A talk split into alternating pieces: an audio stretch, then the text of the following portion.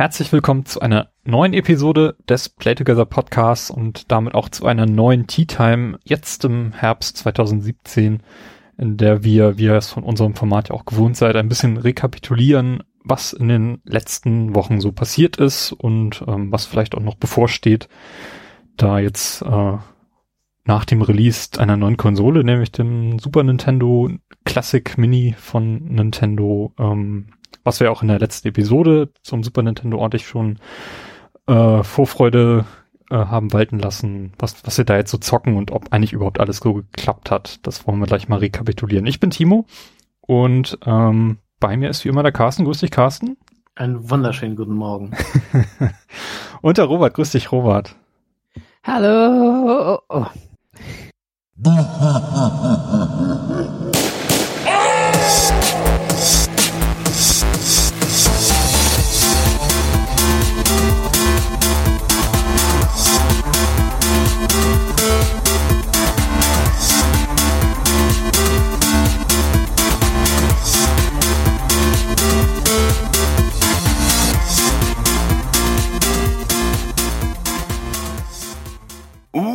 Welcome.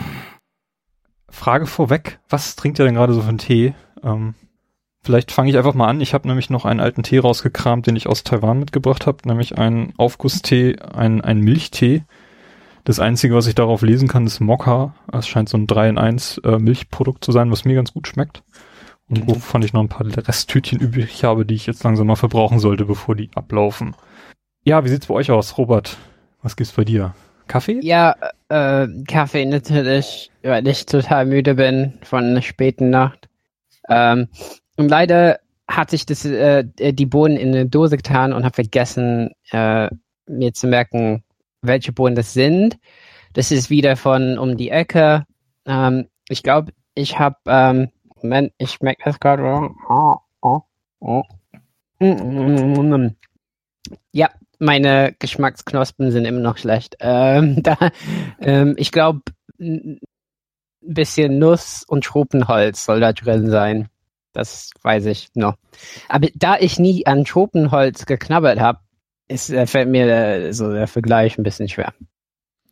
Ist einfach ein bisschen verrottete Kastanie mit drin oder so. So, ja, aber es ist sehr lecker. Also der Kaffee von um die Ecke ist immer super. Oh. Also Waldabfälle. Und der ist nicht so stark vom Koffein. Die haben halt eine Sorte, äh, die, die haut mich immer weg. Äh, aber das, das darf ich nicht immer so, ähm, immer so trinken, weil ich dann hyperaktiv werde und äh, Panik bekomme und so. ja. Ja, ich habe mir neulich auch einen äh, nussigen Tee gekauft, äh, nussigen Kaffee gekauft mhm. und war mega enttäuscht. Da stand irgendwie drauf nussig mit einer leichten Kak Kakaonote. Aber das mhm. schmeckt einfach nur muffig. Ähm, mhm. Mir überhaupt nicht zu. Das war mehr so eine Kacke-Note. ja, da hat sich Timo dann verlesen. ja. Nee, da war ich sehr enttäuscht. Aber ja, lustige Kacke-Note. Aber es kommt wirklich auf die, äh, die Geschmacksknospen an. Meine Frau kann, die trinkt da keinen Kaffee, aber zum Beispiel Whisky oder so schmeckt die alles raus. Und für mich ist es halt irgendwie sehr schwer. Es ist mehr so ein, ein Einheitsgeschmack. Ja, also kriegt da die einzelnen Sachen nicht raus. Mein Whisky schmeckt immer nach Cola. Oh. You're doing it wrong. ja. Na, ich trinke ja auch nur billig Whisky, damit ich ihn mit Cola mischen, äh, mischen kann. Okay, Carsten, was gibt's denn bei dir an Heißgetränken? Ähm, inzwischen ein Kaltgetränk, aber das ist gar nicht so schlimm, denn ich wollte den sowieso kalt trinken. Äh, einen Früchtetee diesmal auch ausbeuteln. Vielleicht sollte ich auch mal anfangen, so fancy richtigen Tee nicht von der Stange zu kaufen quasi, sondern aus irgendwelchen Teegeschäften hier, hier in der Stadt oder sowas. Das ist ja dann vielleicht auch. Sehr gute Teegeschäfte. Ja, ich, ich liebe weiß. das auch da reinzugehen, aber ich weiß immer nicht, was ich kaufen soll. Ah, ja. Tee? Tee. Aber das riecht da einfach immer so geil. Alleine deswegen müsste man da hingehen und dort verweilen. Ich sollte das mal machen. Und mir dann so eine richtige Teetasse kaufen und so. Ich mag ja diese, diese großen Teetassen, äh, die so serviert werden, wo dann die Teekanne drin steht und dann nimmst du sie da halt raus und hast dann die Tasse und kannst das da dann reinschütten. Es gibt auch so eine Tasse, die hat so eine Art hm, Sieb oder sowas mit eingebaut, wo man den Tee reintut und dann hängt der quasi immer in, im Tee, mhm. also so in der Tasse mit drin und abgefahrener Kram. Ich kann es nicht beschreiben. ja, wir haben noch ein bisschen was äh, an Themen vor uns. Carsten, du hast aber erstmal eine Ankündigung zu machen für ein Event, was äh, in Kürze bevorsteht, nämlich am 4. und 5. November, wenn ich das richtig sehe, ja? Ja, am 4. und 5. November findet nämlich ein Charity-Stream statt, ähm, organisiert quasi von Support Your, Support Your Local Gaming Blog. Ähm, ich werde mit dem Ben vor Ort sein. Äh, vor Ort heißt in diesem Falle, das äh, findet nämlich alles in Bayreuth statt. Da sind wir in der, was ist denn das, UB, die, die Uni da, glaube ich. Die haben da Mittel und Wege, das alles ins Internet zu bringen. Äh, von da aus wird dann gestreamt und da werden dann einige aus den einzelnen Projekten von Support Your Local Gaming Book ähm, vor Ort sein. Ähm, es ja, handelt sich um einen Charity-Stream, deshalb habe ich den Namen schon gesagt? Das heißt Aid Raid. Das ganze Projekt heißt nämlich Aid Raid. Ähm, und wir unterstützen damit den bunten Kreis e.V., der sich für schwerkranke Kinder und deren Familien einsetzt, beziehungsweise die unterstützt. genau, dafür wollen wir dann Geld sammeln. Ähm, zum Ablauf, also es ist ja ein 24-Stunden-Stream und es wird dann immer in abwechselnder Form quasi ähm, ja, Spiele zu sehen geben, also so ein, so ein Gaming-Slot quasi, wo dann so Couch-Koop-Spiele und sowas gespielt werden. Und dann damit abwechselnd halt irgendwie Talk-Formate oder ein Quiz ist geplant oder halt sonst andere Dinge, wo man uns halt nicht vor einer Konsole sieht, sondern wir in der Kamera reden, äh, in die Kamera reden. Ähm, es gibt, es wird Gewinnspiele geben, ähm, damit die Zuschauer und die Spender natürlich auch etwas ähm, ja, gewinnen können, etwas für ihre Spenden belohnt werden, in Anführungsstrichen. Das finde ich persönlich auch ganz cool. Ähm, genau. Habt ihr noch irgendwas zu ergänzen? Mhm. Habe ich alles gesagt? Also du bist von uns als einziger vor Ort, ne? Genau, also ich bin vor Ort. Ich werde dann auch vor der Kamera zu sehen sein. Ähm, genau, am 4. November fängt das um 12 Uhr mittags an und geht dann halt bis zum 5. um 12. Und genau. ähm, ist ein, ist ein Wochenende, glaube ich. Samstag, genau. Sonntag. Das erste Novemberwochenende. Und es wird da auch ein sehr cooles Rahmenprogramm geben. Da haben wir uns sehr, also wir haben uns so äh, sehr coole Dinge überlegt, um auch die Zuschauer bei Laune zu halten dass sie dann auch die ganzen 24 Stunden zugucken. ja, das, ähm, ich ich ähm, bin da auch schon sehr, ähm, ich freue mich da schon sehr drauf, da vor Ort zu sein. Das wird sehr cool. genau, und gesponsert wird das unter anderem auch von Nintendo und Xbox. Das heißt, da könnt ihr dann auch ähm, ja, coole Gewinne erwarten. Genau. Ähm, weitere Informationen werden jetzt im Laufe der nächsten Wochen dann auch auf Twitter äh, bekannt gegeben werden. Wir werden das dann auch über unseren Twitter-Link at pt underscore podcast ein ähm, bisschen ähm, promoten. Genau. Und Links findet ihr natürlich auch. auch in den Shownotes bei uns auf der Website playtogether-podcast.de. Dort genau, werden wir einen Banner schalten, auf das ihr dann einfach klicken könnt und dann mehr Informationen zu diesem Projekt finden könnt. Genau, es gibt auch noch eine Facebook-Veranstaltung und dann könnt ihr dann ab jetzt quasi, glaube ich, schon auch den, den Twitch-Kanal abonnieren und so, wenn ihr dabei sein wollt. Dann, also wenn ihr uns auf Twitter oder auf Instagram folgt, dann seid ihr, dann halten wir euch auf dem Laufenden, was das Projekt angeht. Richtig. Okay, wir sind gespannt, Carsten, was du dann zu berichten hast, wenn das Event dann mhm. vorbei ist. Ich werde da auch mein äh, Mikrofon und so mitnehmen und werde dann hinter den Kulissen mal ein bisschen äh, Stimmen aufnehmen. Und das werdet ihr dann wahrscheinlich auch in einem folgenden Podcast im November, Dezember dann zu hören bekommen. So ein bisschen hinter den Kulissen und so. Ich habe da schon einiges geplant. Cool, bin ich sehr gespannt. Robert, bist du? Du bist nicht vor Ort, aber du machst hinter den Kulissen wahrscheinlich noch so ein bisschen Social Media Betreuung oder sowas. Ich soll irgendwie ähm, alle im Chat äh, äh, irgendwie rausschmeißen, wenn die. genau, die ganzen, die ganzen Zuschauer sollst du bannen. ja. Nee, äh, Robert ist als Moderator im, im Chat. ja. okay. Ja, sehr schön. Ähm, habt ihr alle Also ein... kann sein, dass meine Kontendaten da auftauchen als Überweisung. Nein, nein, Was? Was? nein. Nein, es ist, es ist ein, ein guter Zweck, da machen wir keine Witze. Ja. Genau, okay. Äh, habt ihr alle ein Super Nintendo bekommen? Ja. Ja. Ja, verdammt. Möchtest du darauf eingehen, Robert, oder sollen wir das hier einfach Ähm, unter den Tisch kehren? ich- ja, mein, ich glaube, ich meine, ich bin ja nicht alleine da drin, ähm, dass die Art und Weise, wie Nintendo trotz Ankündigung, ich meine, dieses Mal haben die gesagt, dass es genug für alle geben wird, oder? Ja. Oder sowas. ja. Ja. und es kommt ja sogar noch eine zweite Charge irgendwie demnächst. Aber Also was angekündigt wurde, ist, dass die Leute, die jetzt leer ausgegangen sind bei der ersten Runde, dass die jetzt nicht äh, verrückt werden sollen und für 200, 300 Euro auf Ebay zugreifen, sondern die werden ihre Chance noch bekommen. Das war Ja. die Aussage. Und ja. Also, aber äh, ich bin dann nicht der Einzige, glaube ich, der aufgrund dessen auch irgendwie ein bisschen angespannt äh, gewesen ist, ne? In Bezug auf, auf die Konsole. Und ich hatte, wie ihr, im Juni ähm, sofort, als das aufgetaucht ist, bei Amazon vorbestellt.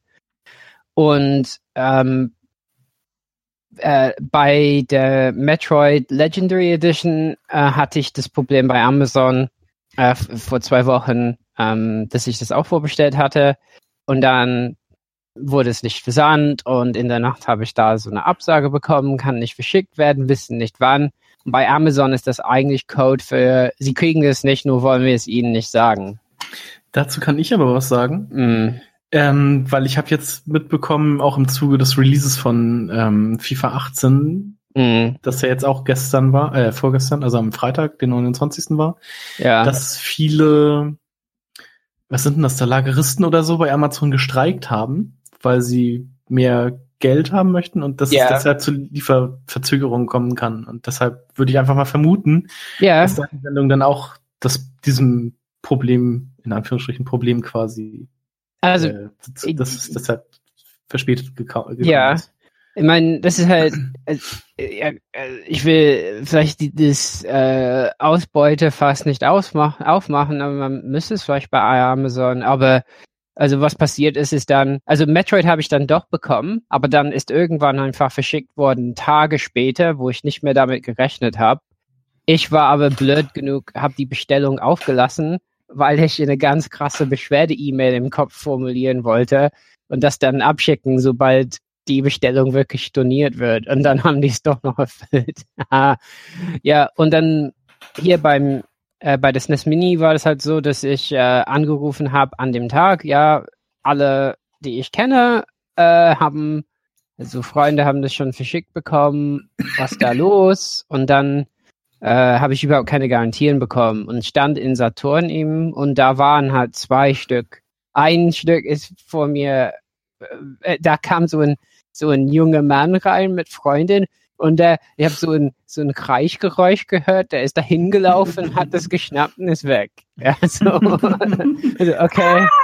Ähm, dann äh, war ich ein bisschen angespannt. Nur der Grund, weshalb ich nicht sofort zugegriffen habe, ist, dass Saturn 119 Euro dafür verlangt hab, hat, was ich im Kopf erstmal nur als 110 gesehen habe. Äh, so komische Wahrnehmungsfehler.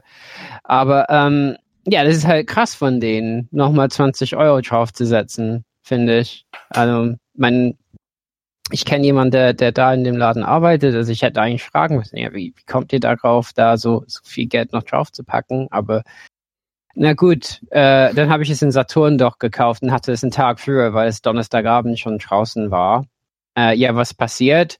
Dann abends, ganz spät, kriege ich eine Versandbestätigung von Amazon. Also hatte ich dann letzten Endes zwei hier. Also hatte ich zwei.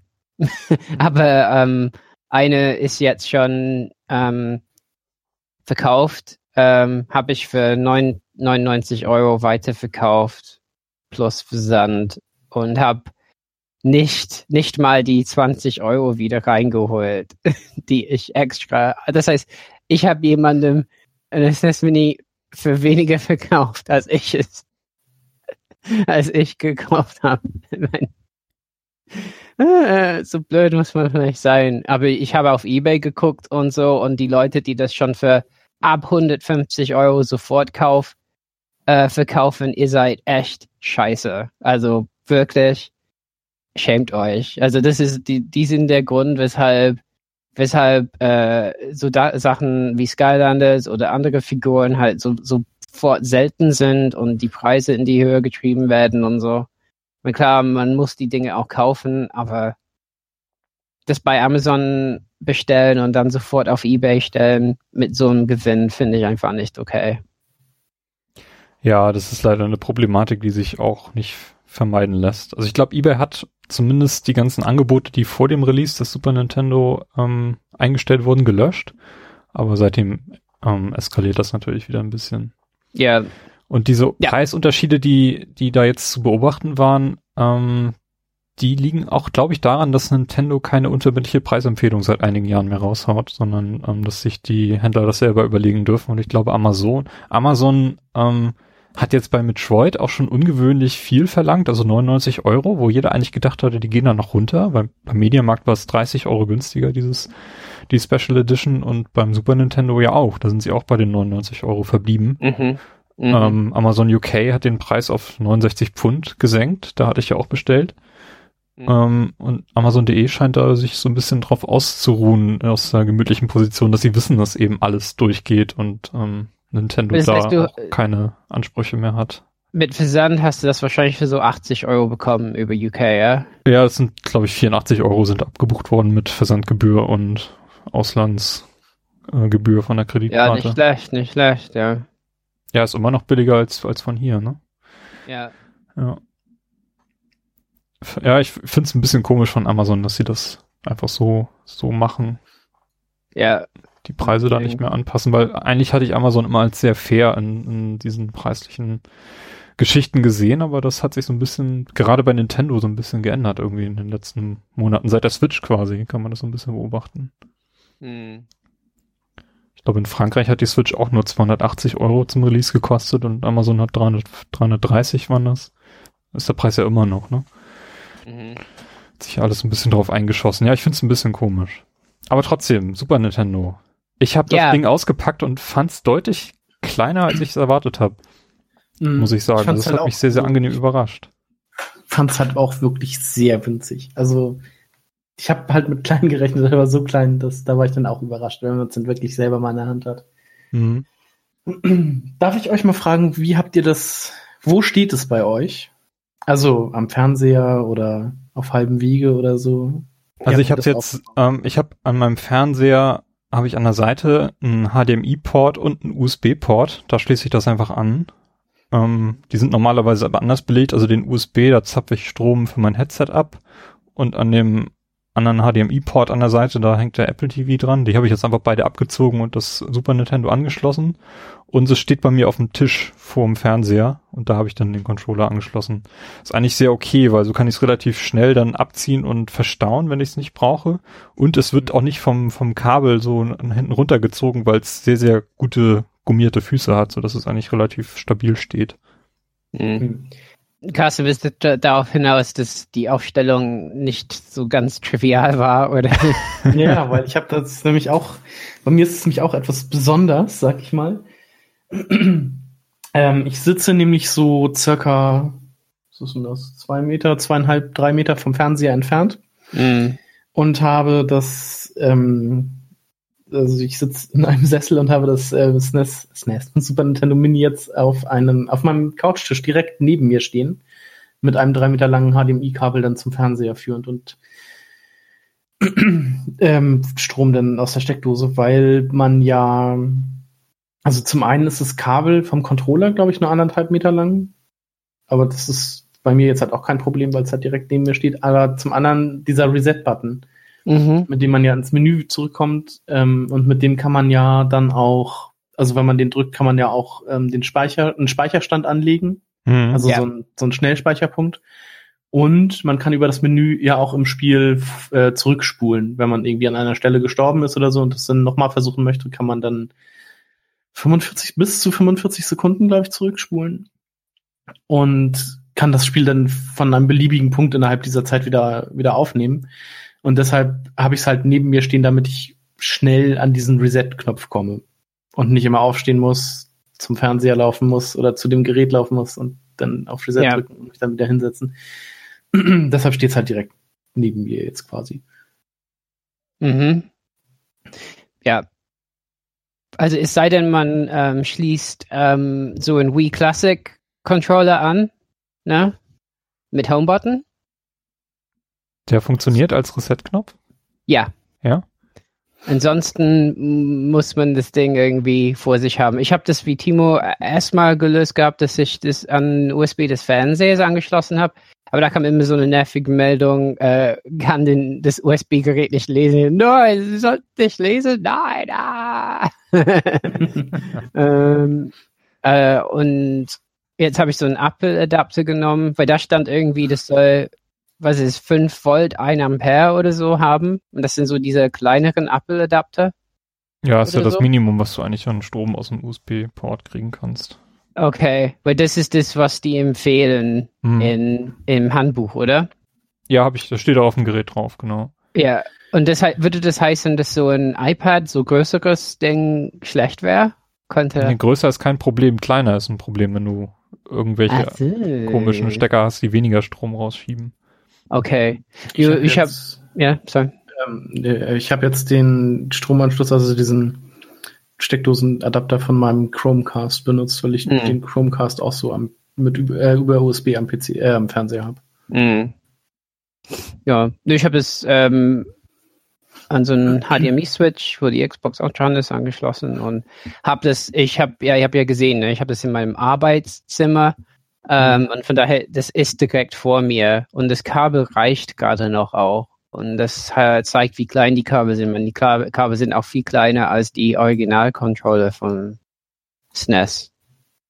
Hast du auch so einen so einen Wii-Controller? Ich habe so einen Wii-Controller, ich habe es noch nicht probiert. Ich habe nur gehört, dass es funktioniert. Aber da ist das Kabel doch viel kleiner beim Wii-Controller, Ja. oder? Genau. Ich glaube ja. so Ja, man, da, 70 da hocke ich oder dann direkt davor. Ja. so. Hm. Von daher mache ich das nicht. Ich drücke einfach auf Reset. Okay, ja, nee. Also ich, ich weiß ja, wie bei dir vor Ort die Situation ist, Mhm. wo deine Konsolen stehen. Und ich glaube, da, da solltest du eigentlich keine Probleme haben. Ich habe schon das Gefühl, irgendwie, das fehlt einfach. Ich meine, ich weiß, die wollen, das wäre, das würde nicht gut ankommen, wenn die so einen Home-Button in den Controller einbauen würden. Ähm, aber das Resetten ist, ist halt, Ja. Also ich Du finde es ja vor allem ähm, extrem klasse, dass das einfach der Original-Controller-Nachbau ist, der sich Ja. genauso anfühlt, fast schon wie, wie das Original. Also ich glaube, die Textur, die Oberfläche ist ein bisschen rauer. Ja, ist rauer. Ähm, ich habe die, die Originalen gern gestern in der Hand gehabt und die sind ähm, glatt und fühlen sich vom Kunststoff her ein bisschen härter an. Ja, Hm, Wie leicht die auch einfach ist. Die Konsole. Äh, die Controller. Ja. Also, Da war ja halt noch nichts drin, ne? Keine Motoren, Nee. keine Rumble-Motoren und halt ein paar Knöpfe mehr als beim NES-Vorgänger. Mehr ist da ja auch nicht. Was Mhm. irgendwie. Oder man muss das, muss das Ding selber aufschrauben und da irgendwelche Gewichte reinlegen, wenn, wenn dann das zu leicht ist, aber ja. Nö, ich komme damit auch super zurecht. ähm, das D-Pad ist auch ein bisschen anders. Also ähm, äh, unter dem Daumen, ähm, weiß nicht. Also die die Einlassungen da drin fühlen sich ein bisschen tiefer an oder sowas. Das ist nicht unbedingt. Ich habe das gleiche Problem mit dem Controller wie damals, dass ich zum Beispiel bei Contra, wenn ich ducken will, dass ich nicht ganz ducke oder dann wieder, also dass das es schwer ist zwischen äh, unten und unten rechts und unten links äh, klar zu differenzieren ist für mich mit meinem Daumen. Ähm, ich habe den jetzt verglichen mit dem Controller, den ich vorher schon für die Wii hatte, also der mal für die Wii produziert wurde und der ist auch ein bisschen anders verarbeitet. Also der fühlt sich eher an wie der originale Super Nintendo Controller, ein bisschen glatter von der Oberfläche. Ah. Aber ich finde den ein bisschen unpräziser. Also ich habe irgendwie das Problem oder das Gefühl gehabt, dass ich bei F-Zero, was jetzt das erste Spiel ist, was ich da länger gespielt habe, dass ich da nicht so präzise lenken konnte wie jetzt mit dem beigelegten Controller. Ja. Ähm, ich finde die ein bisschen klickiger. Also das gefällt mir tatsächlich besser. Ich finde das ganz gut. Mhm. Und F-Zero sowieso super Titel, um da einzusteigen, weil man sofort einfach drei Klicks und du bist im Rennen und das fühlt sich so gut an und das, der, der Soundtrack, das hat mich äh, total wieder abgeholt. Bin da total aufgegangen. hat ein bisschen gedauert, bis ich gecheckt habe, dass äh, wenn man über Sprungschanzen fliegt, dass man mit dem Steuerkreuz unten die Flugdauer verlängern kann und habe mich gewundert, warum ich äh, auf der fünften Strecke im zweiten Cup immer kaputt gehe, wenn ich da über diese lange, äh, da gibt's halt so eine, so eine Sprungsequenz, wo man ziemlich weit fliegen muss, um wieder auf die Strecke zu kommen. Und da bin ich immer kaputt gegangen und wusste nicht, woran es liegt, ob mein Fahrzeug zu langsam war oder so. Irgendwann habe ich dann gemerkt, dass ich da Einfluss drauf nehmen kann, ja. Nein, super Spiel, macht echt super viel Spaß. Was mhm. habt ihr denn so gespielt als erstes?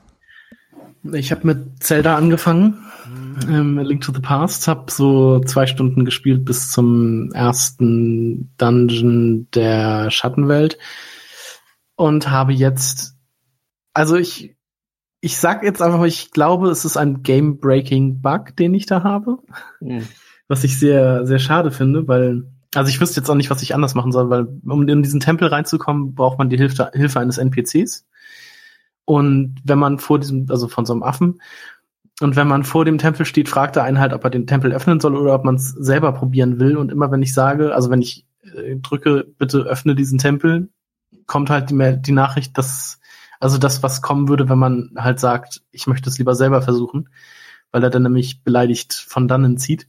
Mhm. Ähm, und ich habe jetzt etliche Male probiert und probiert und ich habe immer dieselbe, es kommt immer dieser selbe Fehler und ich komme jetzt halt einfach in diesen Palast, also in diesen Tempel nicht rein und werde das Spiel jetzt wohl einfach nochmal von vorne anfangen hm. um zu gucken, ob es dann immer noch der Fall ist. Also wenn ihr Hörer da draußen irgendwie das auch haben solltet oder so, dann könnt ihr ja vielleicht mal Bescheid sagen oder ob euch bei euch das äh, reibungslos funktioniert hat.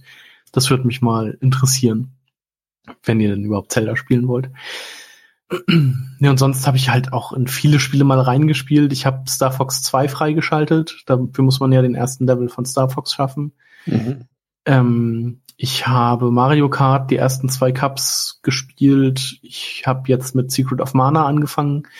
Bin dann mal gespannt, wie das so läuft, wenn man nicht zu zweit spielt. Ich habe das damals ja mit einem Kumpel durchgespielt, also fast durchgespielt. Ähm und was habe ich denn noch? Hab ich noch irgendwas? Super Mario World habe ich noch mal angefangen. Die erste Welt durch. Also ich habe alles mal so ein bisschen angespielt. Alles, was mich so auf jeden Fall interessierte. Aber mein größtes Projekt ist jetzt quasi dann erstmal Secret of Mana. Beziehungsweise, wenn ich Lust habe, fange ich halt nochmal mit Zelda an, um einen Speicherstand, quasi einen frischen Speicherstand von Anfang an zu haben. Ähm, vielleicht kommt dieser Fehler dann ja nicht mehr vor. Willst du bei Secret of Mana nicht warten, bis da die äh, neue Version dieses Remake kommt? Ob ich jetzt das Remake spiele oder ob ich jetzt das auf dem Super Nintendo Minispiel ist es halt, ist mir halt egal. Hm, okay. Robert, womit hast du angefangen? Äh, also, da ich so wütend war, habe ich das alles vergessen. wütend auf die Welt und ähm, oh, vielleicht nur kurz ein, ein, ein Nachtrag dazu. Also, ähm, äh, es ist nicht so, also ich sehe Konsum nicht unbedingt als was Gutes, ne? Und ich finde auch diese, also Amazon hat mir auch später geschrieben, ja, da gibt es ein Logistikproblem, was sehr euphemistisch ist, wenn es darum geht, dass die Arbeiter sich schlecht behandelt fühlen, sondern ich tatsächlich wieder reflektiere, wie mache ich das mit Amazon überhaupt? Also war ich ein bisschen aufgewühlt ähm, und habe so trotzig meine SNES Mini angeschlossen und ah, spiele ich halt was. Ah. ich weiß nicht, was ich zuerst gespielt habe. Vielleicht F-Zero, ähm, eine Runde, ähm, und dann habe ich Contra versucht und das ist schon ein bisschen schwer, das Spiel. Ähm, äh, gerade das zweite Level da, so top-down, da vergisst man einfach wieder, wie komisch das ist. Und was mir auch ein bisschen fehlt, ist, ähm, da man nicht so schnell in eine Anleitung schauen kann oder so. Ähm, manchmal, ich habe einfach vergessen, was die Knöpfe machen oft, ne? Ähm, und dann dauert es halt ein bisschen, ne? Weil es gibt, ähm, es gibt so ein, ähm, ne, so ein Scan-Ding, ne, so ein, wie heißen die? Habt ihr geguckt bei Anleitungen? Da kann man mit einem Smartphone äh, Achso, ja, so ein QR-Code. Ja, so ein QR-Code ähm, einscannen und dann kommt man auf die Anleitung. Toll, dann kommt. Hm. Ähm, das war eine, eine Zeit, wo Spieleanleitungen tatsächlich da waren. Und da merkt man auch, dass Tutorials in den Spielen halt nicht da sind, wie die heute sind. Das heißt, ähm, da wird man einfach so reingeschmissen. Also dann habe ich, ich habe Ghouls and Ghosts auf jeden Fall gespielt. Es ist sau schwer. Sau, sau schwer, weil das ist super Ghouls and Ghosts. Das ist irgendwie noch ein bisschen, das ist nicht das Spiel, das ich kenne. Ähm, ja, ich glaube, das war's. Ähm, ja, also das meiste habe ich Contra 3 gespielt, erstmal, weil es ein echt cooles Spiel ist, was so die ganzen Mode 7 Sachen zeigt und tolle Musik hat. Und die Emulation der Musik ist, glaube ich, okay. Also bei, bei ähm, also über NES Mini Musigemulation habe ich gehört, es nicht immer einwandfrei war, aber das hier scheint okay zu sein. Ja, finde ich, finde ich auch. Also ich hatte bisher bei den Spielen, die ich gespielt habe, eigentlich keine Probleme. Äh, ich habe dann auch irgendwann ähm, eine Pause gemacht und ähm, mir was zu essen gemacht und die Konsole so lange laufen lassen und dann fing die an, diesen Demo-Mode zu starten, mm. den ich sehr charmant finde. Äh, es ist mm. quasi so, dass Mario dann für dich die Spiele auswählt und ein ähm, bisschen da so jedes Spiel mal reinspielt und dann wird das nächste gestartet und Luigi zeigt dir, was für Bildschirmoptionen du nutzen kannst und stellt das alles mm. die ganze Zeit um. Und was ich sehr charmant Mario finde, ist, dass ähm, wenn du einen Speicherstand zu einem Spiel hast, dann wird dann der ähm, gespielt oder was du zuletzt dort gemacht hast. Diese, ich glaube, das sind sogar die 45 Sekunden, die du vorhin erwähnt hast, Carsten. Mhm. Oder, oder genau, also Mario startet dann diesen Speicherstand. Mhm.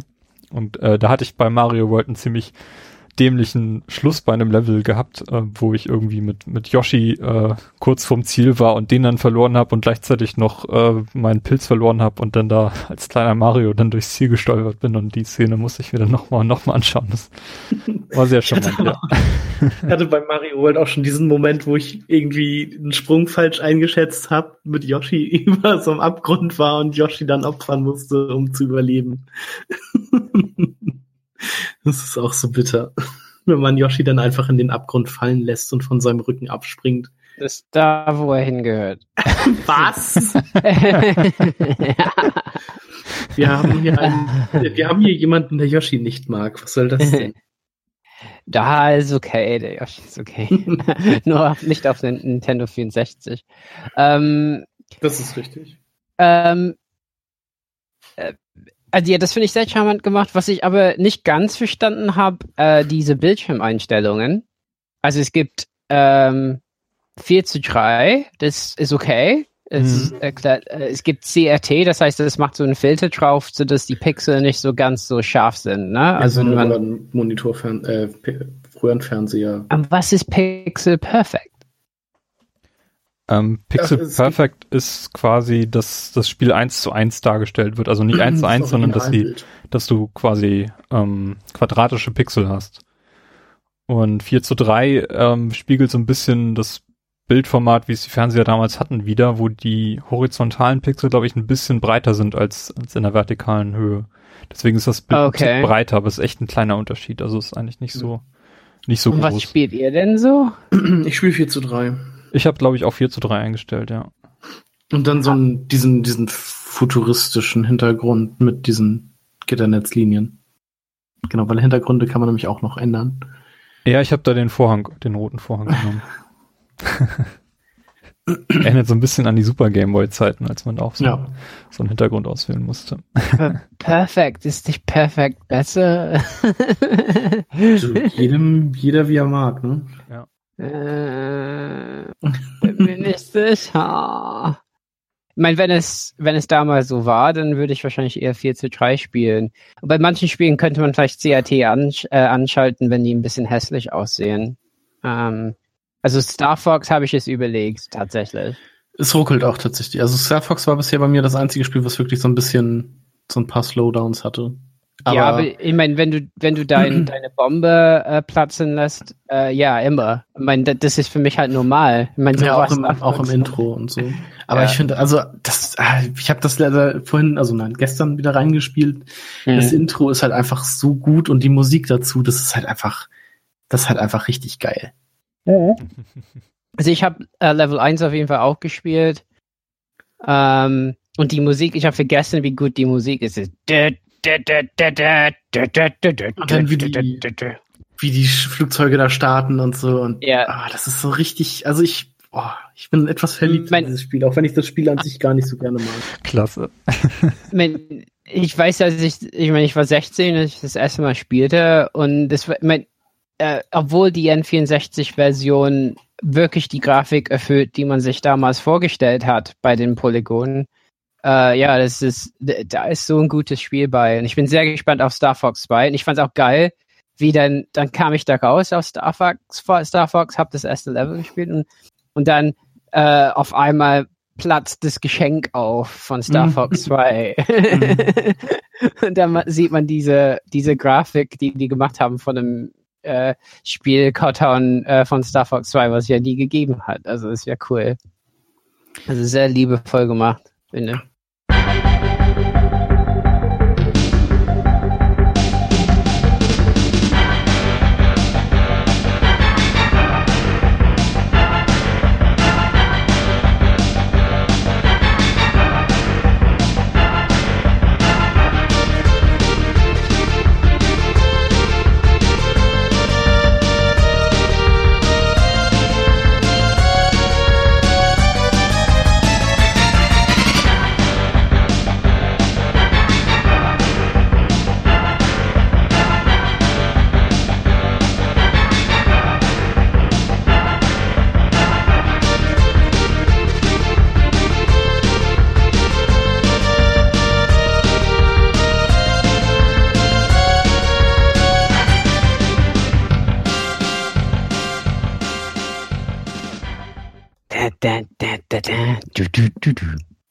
Vor wie das so losgeht mit dem Alarm und dann, ah, ich liebe das.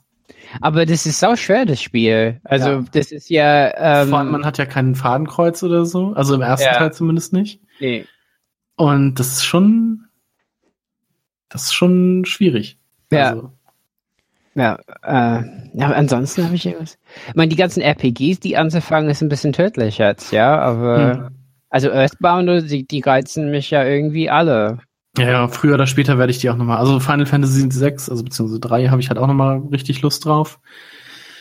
Aber jetzt halt erstmal Secret of Mana. Vielleicht findet sich da ja auch der ein oder andere zum Couch-Koop. Und ähm, ja, habe ich, also ich habe auf diese langen Spiele tatsächlich auch sehr viel Lust. Hm. Vor allem, weil ich Final Fantasy 6 halt auch noch nie gespielt habe und das ja auch ein ziemlich guter Teil ist. Vielleicht müssen wir uns echt mal vornehmen, so einen Game Talk zu einem Final Fantasy zu machen. Wow. Es wäre auf jeden Fall ein Grund, das mir, mir anzuschauen. Also ich, wir haben ja schon angekündigt, dass wir auf jeden Fall zu A Link to the Past irgendwann nochmal einen Game Talk machen und dann werde ich das auch dann auf dem SNES Mini dann spielen, sofern ja, sich das mit dem Game Breaking Bug nicht bestätigen sollte. Ja, aber du hast es ja zur Not auch noch auf der Wii U. Da kann ich es auch spielen, genau. Ja. Genau, auf der Wii U habe ich das ja auch vor gar nicht allzu langer Zeit durchgespielt. also eigentlich hätte ich, eigentlich habe ich gar keinen Bedarf, das jetzt nochmal auf dem äh, SNES e Mini zu spielen, aber es macht halt, es ist halt einfach ein gutes Spiel. Also allein deshalb habe ich halt Lust gehabt, es einfach nochmal zu spielen. Ja, was, was mich so äh, in diesem Fall interessiert, was ich beim NES Mini vor einem Jahr gar nicht so sehr verfolgt habe, aber jetzt diese Modding-Szene, die sich darum gebildet hat und die sofort am ersten Tag aus das äh, Super Nintendo auseinandergenommen hat und geguckt hat, ähm, was ist da jetzt eigentlich wirklich verbaut und wie gut lässt sich das hacken. Und die erfreuliche Nachricht ist, dass sie eins zu eins das äh, Board vom NES Classic genommen haben und hier eingebaut haben. Äh, was sehr witzig ist, weil das Board musste für die, für das äh, NES-Gehäuse ziemlich angepasst werden, vor allem an den Ecken, damit es da reinpasst. Und ähm, das war jetzt beim Super Nintendo nicht notwendig, aber es ist trotzdem diese zurechtgeschnittene Version, die da drin steckt. Also wirklich eins zu eins und man kann es auch, man kann auch einfach die, die, die Software da rauslesen und auf das äh, NES raufspielen und dann dort die Super Nintendo Experience haben. Das funktioniert äh, ziemlich gut, weil es eben mhm. dasselbe Board ist. Finde ich sehr witzig. Ähm, was zum anderen auch bedeutet, dass diese Emulatoren, die jetzt dafür gebaut wurden für das Super Nintendo, auch ziemlich gut äh, gelungen sind weil eben auch alle Zusatzchips eben sehr, sehr gut emuliert werden. Und das erste, was die Modding-Szene gemacht hat, ist, sie haben das ROM von Star Fox 2, was es ja vorher nicht gab, beziehungsweise nur diese geleakte Version, die es da irgendwann mal gab. Sie haben diese ROM jetzt ausgelesen und sogar auf originaler Super Nintendo Hardware laufen lassen. Das geht natürlich dort nur, wenn du eine Cartridge hast, wo auch der Super FX 2 Chip dann drauf ist. Also man muss entweder äh, sich so ein Yoshi's Island ähm, Cartridge nehmen, wo der Chip zum Beispiel drauf ist, oder man hat so eine Developer Cartridges, die ziemlich selten sind. Und das funktioniert. Also es ist wirklich eine Super Nintendo lauffähige Version, die, die da erstellt wurde. Mhm. Finde ich ziemlich cool. Mal sehen, wie es weitergeht. Ähm, der nächste Schritt ist natürlich, dass du Platz schaffst, da ähm, eigene Spiele raufzuspielen. Wobei das Problem vielleicht ist, dass PAL-Versionen gar nicht so geeignet sind, weil das eben eine reine 60 Hertz Output ist, der da stattfindet. Aber wenn man dann irgendwie, keine Ahnung, ähm, Fanübersetzung von Secret of Mana 2 oder 3, ich weiß gar nicht, welcher Teil da. 3. 3, ne? Ähm, dass, dass, ja, das, dass also man den da raufspielen kann. Ähm, da wird, glaube ich, sehr, sehr viel passieren. Und ähm, Nintendo scheint da, hat da auf jeden Fall eine kleine Message versteckt im Speicher. Da gibt's so eine kleine Textdatei, die ein Gruß an die, an die Hacker-Community ist, weil sie natürlich genau wussten, dass das passieren wird. Ähm, ich glaube, die sind da drücken da auf jeden Fall ein Auge zu, sage ich mal. Ähm, hm. Und da werden so Leute sehr, sehr, sehr viel Spaß mit haben. Ich, ich bin gespannt, was da noch alles passiert. Wo du gerade bei äh, Hackern und Mods und so bist, ähm, Breath of the Wild ist ja auch gerade ziemlich im Fokus der Modding-Szene. Ja, berichte mal. Habt ihr das mitbekommen? Nee, habe ich nicht mitbekommen. Das ist jetzt gerade so ein bisschen, also jetzt, jetzt gerade ist es halt so ein bisschen stärker geworden. Ich, Im Hintergrund läuft hier bei mir jetzt gerade ein Video, ähm, also zum einen gibt es halt ein Video mit äh, CJ aus GTA San Andreas als Hauptcharakter. Und ich guck gerade äh, ein Video mit dem Spielstart, wo Link durch Woody aus Toy Story ersetzt wurde.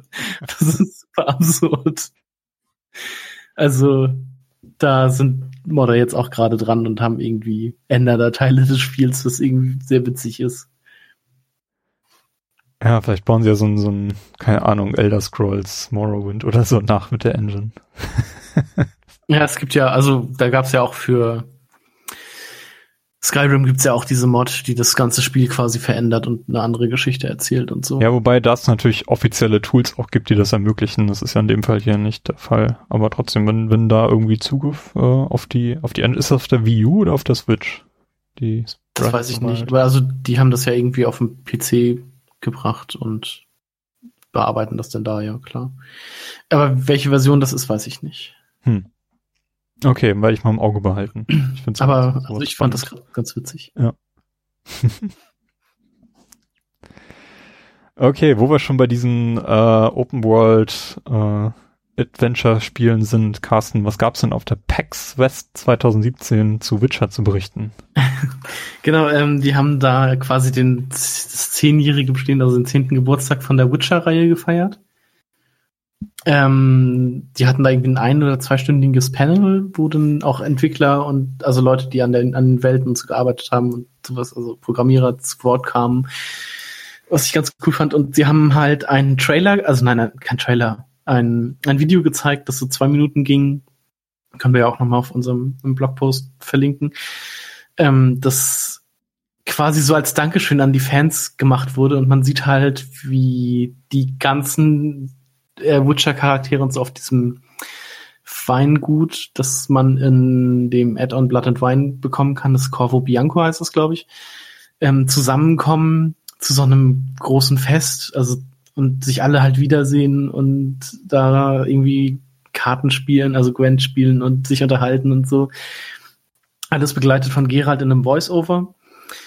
Ähm, und zum Schluss des Videos dreht er sich dann halt so zur Kamera und dankt dem Spieler quasi so für die, für die Abenteuer, die sie zusammen durchgestanden haben. Und ähm, das, was ich daran ganz cool fand, ungefähr so hätte ich mir nämlich auch das Ende von Blood and Wine, was ja so den Abschluss dieser Witcher-Reihe momentan darstellt, hätte ich mir nämlich auch gewünscht.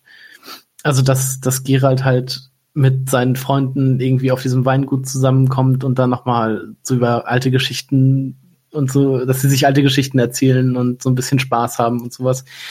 Ähm, das Ende von Blood and Wine war halt auch schön, aber halt nicht, nicht so. Und jetzt, ähm, immer wenn ich das Video gucke, habe ich halt so ein bisschen Gänsehaut, weil, weil es mich halt so an, an meiner, also am, am nächsten noch an die Vorstellung rankommt, die ich von diesem Ende hatte und das einfach so schön finde. Ähm, deshalb wollte ich das hier auch nochmal erwähnen. Ja, sehr schön. Ähm, ja. Verlink, verlink, habt ihr das gesehen? Verlinken wir natürlich in den, in den Showns. Nee, ich habe es mir nicht angeschaut. Aber ich habe also auch ich nie den Witcher gespielt, von daher habe ich da nicht so mit dem Bezug zu. Nee, ich habe, äh, ich muss auch sagen, als ich das das erste Mal gesehen habe, hatte ich auch eine kleine Träne im Auge. Das war, also das war wirklich sehr, sehr schön. Cool. Da muss ich dann auch nochmal äh, CD Projekt Red danken für diese sehr schöne Trilogie an Spielen. Und aus äh, gerade hervorheben möchte ich dann nochmal den dritten Teil. Der einfach, ja, ich weiß nicht, ich spiele es ja gerade zum dritten Mal durch. Oh. ist, oh, hatte ich das schon erwähnt? Die Achievements auf der Xbox sind verbuggt. Da hätte ich mich aufregen können. Alter Schwede. Dass man Story Achievements, ich habe Story Achievements nicht bekommen und bin da etwas, ja, nicht wütend, aber etwas, ich bin etwas traurig drüber, dass, es, dass ich jetzt stellenweise die Story nochmal spielen muss, um vielleicht eine Chance zu haben, diese Achievements zu bekommen. Ja, so, das ist blöd. Ja. Schade. Mhm. Sowas ist blöd. Wenn man es denn für die Achievements spielt. Ja, habe ich ja auch lange Zeit gemacht, dass ich versucht habe, bei Spielen, die mir wirklich sehr, sehr gut gefallen, auch versucht habe, alle Achievements zu bekommen oder zumindest die, die erreichbar sind. Aber wenn, wenn die verbuggt sind und du sie noch nicht bekommst, dann ist das natürlich doppelt blöd. Mhm. Ja. Genau. Dann gehen wir zur nächsten Messe, die war. Ja, die Tokyo Game Show, die wollten wir noch ähm, für diese Sendung mitnehmen, so ein bisschen, aber das war gar nicht so spannend, was da irgendwie angekündigt wurde. Also ich habe da versucht, irgendwie zu gucken, was so die westlichen Medien, insbesondere so Kotaku und Polygon, darüber berichtet haben, aber das war, da war ja fast nichts irgendwie. Also das ähm, von der Messe auch gar nichts mitbekommen. Das ist das, was wie, also, nicht so erreicht hat und was für mich auch so ein bisschen die Highlights sind, das sind ähm, Square Enix, die für Final Fantasy 15 interessanterweise einen zweiten Season Pass für 2018 angekündigt haben. Das Spiel sollte ja eigentlich jetzt diesen Jahres zu Ende gehen, das Support. Genau. Carsten, Mit den du, hast du den Season Pass eigentlich gekauft? Du hast das Spiel nee, ja durch, ne? Ich habe das Hauptspiel nur gespielt und ähm, hab da dann auch alle Achievements gesammelt, aber war dann letztendlich, war dann letztendlich von dem Spiel ein bisschen enttäuscht und hatte dann auch keine Lust mehr auf die DLCs. Mhm. Es ist ja auch so, dass die VR-Inhalte ja auch Teil des Season Passes wurden, obwohl die auch nur dann auf der PS4 dann irgendwie zugänglich sind. Mhm. Und ähm, naja gut, das Support geht jetzt weiter, ist für mich nicht ganz so verwunderlich, aber ich hätte, glaube ich, eher erwartet, dass sie sowas machen wie bei beim letzten großen Final Fantasy Teil, dass sie einfach einen richtigen zweiten Teil machen, der da irgendwie an die Story anknüpft oder irgendwie so Final Fantasy 15 2 aber jetzt gibt's ja tatsächlich ja, dann nur die DLCs, die knüpfen ja nicht, die knüpfen ja nicht an die Story an, sondern werden ja während der, die haben ja einfach quasi Kapitel rausgenommen. Also du mhm. merkst halt, also das, das, was mir tatsächlich auch beim Spiel ähm, auf, am deutlichsten aufgefallen ist, ist halt diese äh, Szene, wo, ich weiß gar nicht, wie hieß der, Gladio, Gladius oder so, verschwindet. Also der sagt dann so, ja, ich muss jetzt noch mal einen Auftrag machen und dann ist er halt irgendwie für ein, zwei Kapitel weg und kommt dann ja. wieder und hat eine neue Narbe im Gesicht und dann ist es auch so, oh, du hast eine neue Narbe, ja, ja, die habe ich mir da bei einem Auftrag oder so zugezogen. Dann mhm. wird halt auch nicht mehr drüber gesprochen. Und das gibt's dann ja irgendwie als DLC und dann noch zwei weitere Stellen. Oder gibt's, ja, egal. Ich hab die DLCs auch nicht mehr wirklich. Also die ersten beiden habe ich halt noch so ein bisschen verfolgt. Hab durch Let's Plays mal reingeguckt, aber weiter, was da jetzt so erschienen ist oder nicht, weiß ich leider auch gar nicht. Hm. Ich weiß nicht, verfolgst du das noch, Robert? Du hast es doch auch gespielt. Ja, nie, nie, ich bin da, war da draußen irgendwie. Okay. Ja. Er hat mich voll rausgeschmissen, einfach wie die äh, Geschichte zu Ende ging. Dann habe ich es halt nie mhm. durchgespielt. das, fand ich, das war bei mir auch super seltsam. Also ich fand die Geschichte gegen Ende halt auch sehr verwirrend. Also, weil bei mir Sachen getriggert wurden oder ich Sachen gehört habe, so im Verlaufe der Story durch Nebenmissionen und so, die ich halt gegen Ende, also die, die für mich halt das Ende sehr, sehr seltsam gemacht haben oder beziehungsweise unverständlich gemacht haben. Ich weiß gar nicht, ob ich da im Podcast schon mal drüber geredet habe. Aber ja, mhm. also ich habe halt eine Nebenmission gemacht, wo man irgendwie dieses, was ist denn das, äh, Vivian Westwood Hochzeitskleid irgendwie äh, sich angucken kann. War das Vivian mhm. Westwood? Ich glaube ja, ne? Mhm. Und äh, da werden dann halt Sachen, da, da unterhalten sich dann zwei Charakter also NPCs über etwas und da dachte ich so, aha, aber beim Ende war das, dachte ich, wäre das anders gewesen. Naja, gut, mhm. dann wird das wohl so sein. Und dann habe ich in einem anderen Let's Play geguckt, äh, oder habe ich dann diesen Dialog zufällig auch nochmal gesehen und der war halt viel weiter, also viel früher im Spiel, wo gewisse Story-Passagen noch gar nicht waren. Und dann dachte ich wieder, okay, dann sagen die das halt immer, wenn man da hinkommt. Dann ist das Ende ja doch so oder so gewesen. Keine Ahnung. Also ganz, ganz seltsam. Das hat mich da nachher auch nachträglich so ein bisschen rausgezogen. Das fand ich so ein hm. bisschen blöd. Ja, äh, Final Fantasy IX ist auf der PS4 released worden, also am selben Tag angekündigt und auch released worden. Das ist einfach nur die PC-Version, die gegenüber dem PlayStation Original aber äh, einige Verbesserungen mit sich bringt.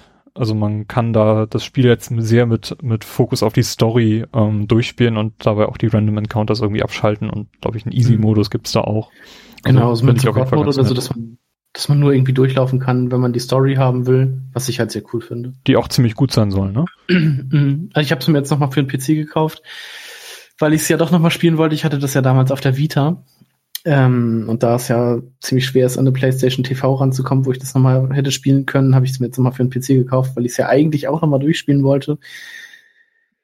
Aber mich diese, wie schon gesagt, am Anfang ist es halt so schlimm mit den, mit den Charakteren, mit den ähm, Dialekten und Sprachgewohnheiten, die sie so haben. Also es gibt halt einen Charakter, der, der bayerisch redet und als, wo ich nichts gegen habe, aber halt als äh, gelesen finde ich das furchtbar. Und das, das bringt mich halt einfach so aus dem Spiel raus. Und dann gibt's halt immer diese, diese beiden Hofnahen, die finde ich auch ganz schlimm. Und ah, ja, ich werde mich irgendwann nochmal an dieses Spiel ransetzen, aber das, das macht es mir nicht leicht.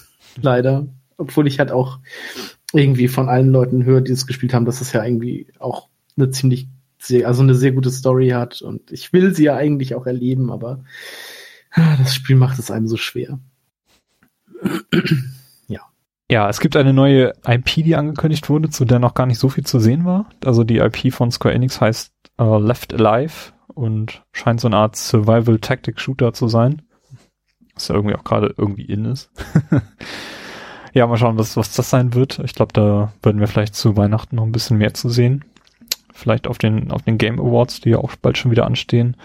Und ähm, der DLC für Resident Evil 7 mit Chris Redfield, Not a Hero, ist jetzt endlich für den 12. Dezember angekündigt worden. Der sollte ja schon relativ kurz nach dem Spiel erscheinen. Ich glaube, im April sollte ja, der erscheinen. Im April. Ist dann äh, verschoben worden aus Qualitätsgründen. Also das war wahrscheinlich nicht so doll, was sie da zusammengebaut hatten. Vor allem ist er jetzt kostenlos. Das, ich weiß gar nicht, ob er das von Anfang an war, aber. Mm. Jetzt soll er kostenlos kommen. Ich glaube, der ist auch angekündigt worden, wenn man das Spiel durchgespielt hat. Wir haben ja dann Game Talk mhm. so gemacht im, im Januar oder im Februar. Ja, da stand irgendwie The Story Continues oder irgendwie sowas stand da dann halt mit mhm. Not a Hero und. Da war ja noch nicht ganz klar, ob das jetzt wirklich Chris Redfield sein sollte oder nicht. Wir haben da ja auch ein bisschen spekuliert, aber das ist nun definitiv bestätigt. Und das Material, was dazu gesehen hat, ist, was man das jetzt da gesehen, äh, sehen konnte, das ähm, ist nicht so richtig gut angekommen in der Community. Also viele haben sich darüber aufgeregt, dass das jetzt so ein, so ein First-Person-Shooter ist mit relativ kleinem Sichtfeld und aber ich fand das gar nicht so uninteressant, was man da Ja, also man, man lief halt, man hat halt nur Gameplay aus dieser Mine gesehen. Mhm. Man halt mit dem MG gegen diese, diese Teermonster da kämpft. Und mehr war es halt irgendwie nicht. Ja. Mal gucken, was, was dabei rumkommt. Aber mhm wenn es kostenlos ist, auf jeden Fall, denke ich mal, werde ich mir das mal anschauen. Ich habe das Spiel ja noch hier und ähm, hat ja mir auch extrem gut gefallen, das Resident Evil 7. Kann ich dem vielleicht mal eine Chance geben. Ja, es war schon wieder so ein bisschen in Vergessenheit geraten. Ja, eigentlich schon, ne? Ähm, wann kommt denn eigentlich der Breath of the Wild DLC, wo wir gerade da sind? Uh. ja, du, also. Ja, Dezember oder sowas? Würde ich jetzt auch sagen. Obwohl ich glaube, die, die Amiibos sollten, glaube ich, im November erscheinen. Mhm. Genau, die sind für die Recken, die sind für den November angekündigt, ja. Die Die vier. es aber auch nicht mehr zu kaufen gibt. Das ist so schade. Ich hab's, ich habe mir eine, äh, eine E-Mail-Benachrichtigung ein, ein, einricht- eingerichtet. Ähm, nee, ich weiß, gibt's da überhaupt schon einen Termin? Ich weiß es gar nicht. Erscheint jeden im Fall noch Winter diese- 2017. Ja, ja, das kommt noch. Dieses Jahr noch, ja. Die Ballade der Recken. Ja, freue ich mich drauf. Ja. Ähm, wir haben ja einen Punkt namens Platoon-Debakel. Was ist das, ihr Splatoon-Spieler? Was ist da los? Ähm, das bezieht sich auf das letzte Splatfest. Das war Fliegen gegen Unsichtbar. Ja, ne? Mhm. Genau, da wollten äh, Robert und ich quasi gemeinsam zusammen spielen, was während dieses ähm, Splatfest, also normalerweise kann man bei Splatoon 2 einfach ähm, in die Lobby gehen, kann in einem Spiel von einem, also wenn ein Freund spielt, kann man da einfach sagen, okay, ich möchte da mitmachen und dann wird man halt, sobald ein Platz in diesen, in diesen beiden Viererteams frei wird, wird man halt dazu gewiesen. Ob man dann halt gegen den Freund spielt oder mit, das ist halt immer unterschiedlich, weil das ja irgendwie sowieso immer durchgewechselt wird.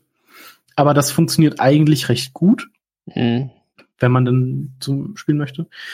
Und während des Blättfests geht's nicht. Also, weil da hat man ja immer die Teams zugewiesen. Also entweder man ist dann halt das eine Team oder das andere. In dem Fall war das halt lieber unsichtbar sein oder lieber fliegen können. Da konnte man sich dann halt für entschieden, äh, entscheiden. Wir waren beide dann Team Fliegen. Aber man kann während des Bettfests nicht einfach so einem Freund joinen, sondern um dann zusammen zu spielen, muss man ähm, eine, eine eigene Gruppe starten und braucht dann quasi äh, nicht nur vier Mitspieler fürs eigene Team, sondern bestenfalls auch noch vier Spieler, Mitspieler fürs gegnerische Team. Das heißt insgesamt irgendwie acht Freunde oder so, acht Leute, die man halt kennt, die dann halt Splatoon 2 mit einem spielen. Ähm, weil die Suche nach einem anderen Vierer-Team hat sich nämlich auch äh, nie, war nie von Erfolg gekrönt, weil wir dann irgendwann vier Leute hatten für unser Team, aber nie ein gegnerisches Team gefunden haben. Weil da dann nämlich auch nicht random Leute einfach äh, eingesetzt werden, sondern auch ein, ein Squad, quasi ein Vierer-Squad, was auch auf der Suche ist, Ja. dazu kommt. Und das finde ich sehr, also während des Splatfests sehr schlecht gelöst, muss ich ganz ehrlich sagen. Also was die halt versuchen zu vermeiden, ist, ist das Problem, dass ähm, ein anderes Spiel, das ich spiele, sehr plagt, ist, dass die Solo-Suche halt eine Erfahrung ist, wo man eigentlich genauso gut ähm, ähm, äh, ja keine Ahnung, sich ins eigene Bein schneiden könnte, um die gleiche spaßige Erfahrung zu haben. Also das ist halt irgendwie so, ähm, weil so Solo-Suche gegen eine ähm, ein organisiertes, organisiertes Team auf der anderen Seite ist ja nie schön. Ja, also wenn die vier Leute zusammen miteinander reden und die anderen sind alleine, dann sind die anderen im Vorteil. Das wollen die vermeiden, aber dass man halt dann nicht zu zweit spielen kann oder so äh, im Splatfest ist halt, ja. Und dann haben wir wirklich über Discord äh, jemand gefunden, ne? Äh, Mhm. Findet man Leute, Ja, du hast irgendwie noch alle möglichen Leute, mit denen du das so zuletzt Ja. zusammengespielt hast, hast irgendwie mein, Freundschaftsanfragen geschickt? meine Switch-Freundesliste ist jetzt voll. Voll. Ich habe so, so 40 Leute, die ich nicht kenne. ähm, ja, und dann, dann haben wir die und dann suchen wir und es findet nicht. Also, ja, also da bin ich generell, also Splatoon ist ja nett und so, aber ähm, so ein Ding lebt halt von, von so Multiplayer-Gestaltung und Matchmaking Mhm. und so. Vor allem, weil jetzt- man ich glaub, das- Dieses Wochenende ist ein neues, oder? ja, genau. so also Toilette- kommt- Toilettenpapier vorne so oder hinten. Ich meine, Das ist so gut. wer wählt, wer wählt hinten? Ich mein, wer macht das? Menschen. Ich weiß, Leute machen das. Auf der Arbeit ist es oft so. Äh, ja, so, wieso? Wieso macht ihr das?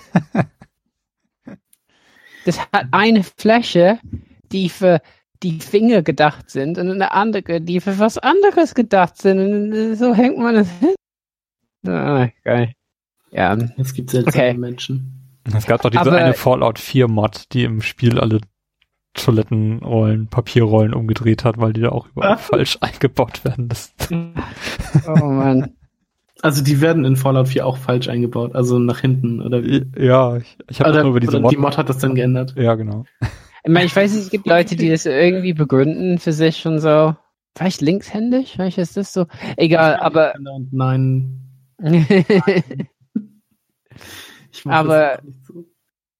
ja. Es gibt auch Leute, äh, die sich falsch rum auf, auf die Toilette setzen. ja.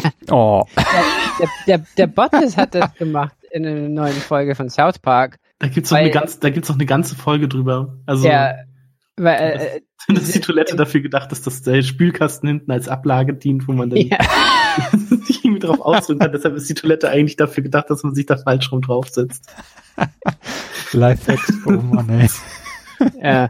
War das nicht auch die Folge, wo man sich auf der Toilette anschnallen muss? Nee, das war Ja, doch was anderes, glaube ich. Ja. Aber auf jeden Fall war das ähm, äh, ja enttäuschend und so.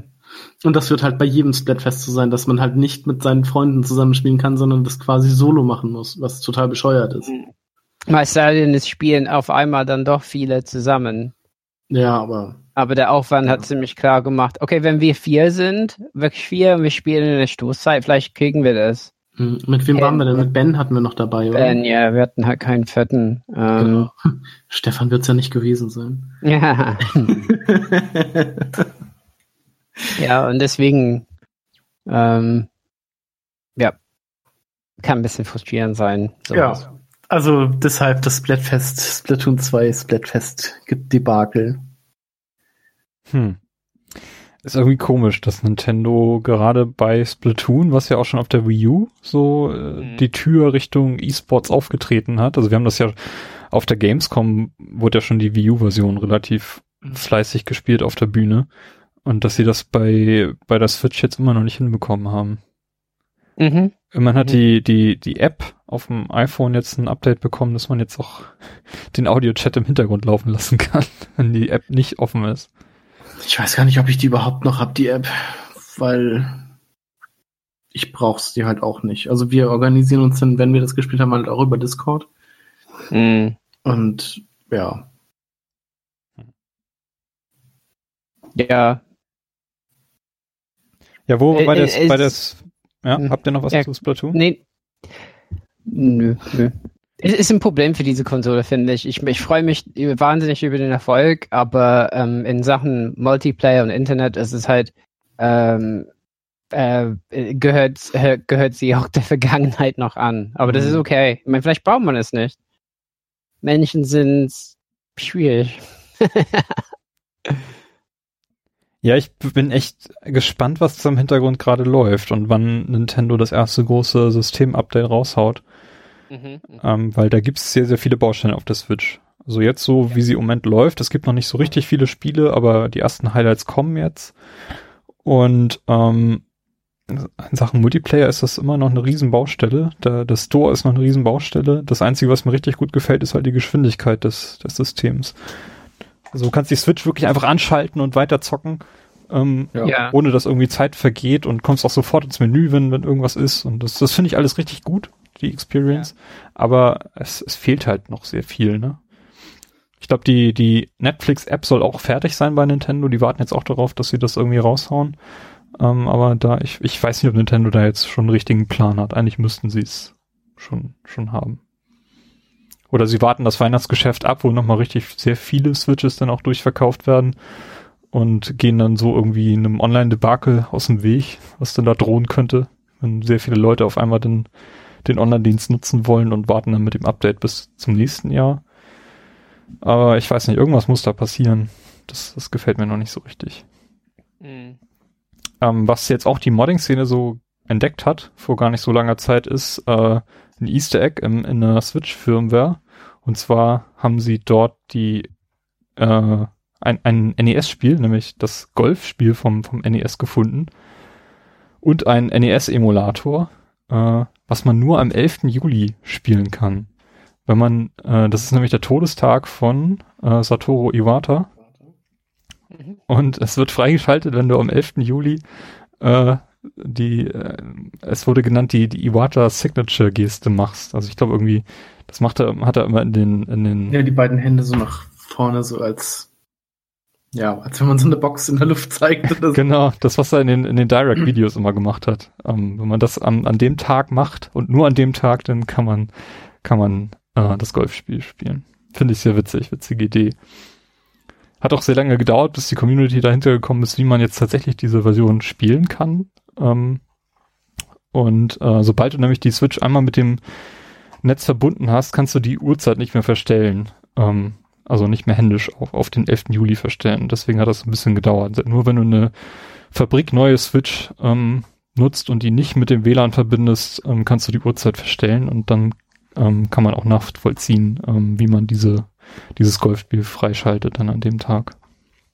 Auf der anderen Seite bedeutet das, bedeutet das natürlich, dass es diesen NES-Emulator schon gibt. Der ist ja dann in der Firmware schon integriert. Und die Frage ist natürlich, ähm, ob der noch einen anderen Nutzen bekommen wird. Ob wir, mhm. ähm, Stichwort Virtual Console, wir warten ja drauf, dass zumindest irgendwas in der Richtung mal gezeigt wird, ob sie nun kommt oder nicht. Aber äh, wir brauchen Informationen und wir warten drauf. Wir alle es warten. gibt ja jetzt schon dieses Mario versus, also Luigi versus Mario oder wie das heißt, Mario versus Luigi, dieses Battle-Ding. Mhm. Das hat auch, auch irgendwie so einen besonderen Namen. Also das. Ja, ist aber ein Arcade-Spiel, ne? Das ist kein NES-Spiel. Ja, aber gab es das nicht auch fürs NES? Oder war das nur bei Super Mario Bros. 3 mit drin? Das war dieses, ich glaube, das heißt Mario Bros. Ähm, das, ja, genau. Das lag auch irgendwelchen Spielen Also es bei. war auf jeden Fall bei Mario Bros. mit 3 mit dabei. Da konnte man auch dieses Versus quasi machen, aber ich dachte, da würde es auch ein eigenes Spiel geben, das auch auf dem NES war. Aber ich kann mich täuschen. Ist mir gerade auch nicht ganz klar. Aber auf jeden Fall die Version, diese Koop oder die ähm, PvP-Version, die da jetzt draußen ist, das ist auf jeden Fall ein Arcade-Port, okay. der auch auf der letzten Direct dann äh, gezeigt wurde. Das, da kommt auch, glaube ich, ein bisschen mehr in der Richtung. Mal gucken. Mhm. Kann ja sein, dass sie diese Virtual Console dann quasi so umsetzen. Schauen wir mal. Also als, als einzelne Titel einfach so in den Store pusten. Dann eben. Ja, ich finde, der Store wird aber auch schon ziemlich unübersichtlich, dadurch, dass jetzt auch sehr, sehr viele gute Indie-Titel äh, auch kommen. Also er bräuchte mehr Kategorien. Ja, genau, das fehlt, ne? Diese, diese Sortierung, die auf der Wii U, die fand ich da immer super. Mhm. Ähm, das das kommt bestimmt noch, aber momentan fehlt es halt noch. Ja. Hm. Ja, mal gucken, wie es da weitergeht. Ähm, was haben wir zuletzt gespielt? Wer möchte da anfangen? Ich kann das ja einfach Krass. mal machen. Ich, was hast du auf dem Herzen? ähm, wenn ich mir jetzt gerade so meine Liste angucke, stehen da nämlich nur drei äh, Metroidvanias quasi drin.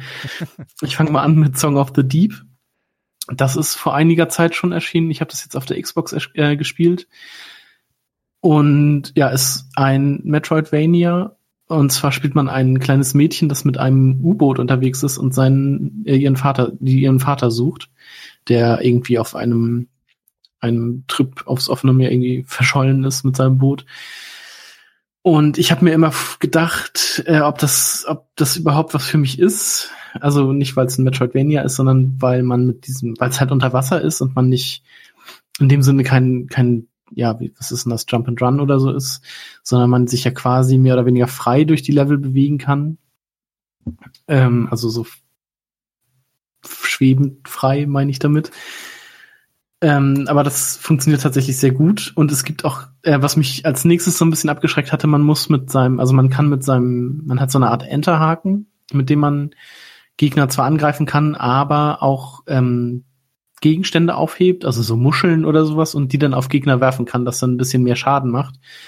Und das fand ich bei der ersten Präsentation, die ich mir so angeguckt habe, fand ich das immer sehr umständlich und dachte mir dann auch da, ja, ob das so gut umgesetzt, ob das Spaß macht die ganze Zeit oder so. Aber ich muss tatsächlich sagen, ja, das funktioniert sehr gut. Ich habe jetzt das Spiel leider auch nie durchgespielt, sondern bin irgendwie so bei zwei Dritteln, drei Vierteln des Spiels. Also kurz vor Ende muss ich, äh, bin ich zwar schon, hab's aber noch nicht durch. Ähm, und es läuft halt ab wie so ein typisches Metroidvania. Also man spielt, hat mehrere Wege zur Auswahl. Durch, weiß nicht, zwei von drei Wegen kommt man noch nicht durch, deshalb muss man dem dritten Weg folgen, wo man dann einen kleinen Boss vielleicht bekämpft und ein Item bekommt, mit dem man dann durch andere Wege durchkommt. Und also man hat natürlich wieder das, ähm, so ein bisschen Backtracking, um Schiffsupgrades oder sowas zu finden.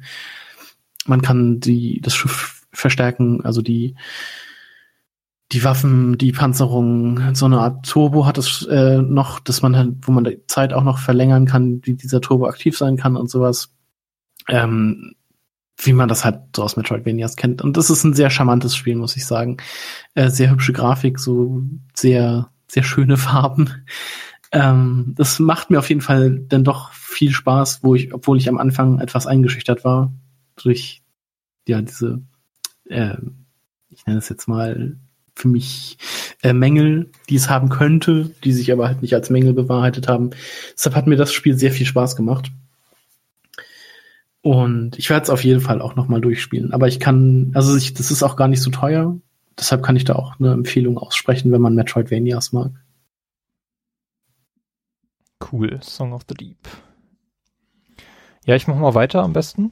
Ähm, mhm. ich habe auf dem 3DS nämlich den dritten Professor Layton Teil äh, gespielt, noch nicht durch, aber ich bin schon relativ weit. Professor Layton und die verlorene Zukunft.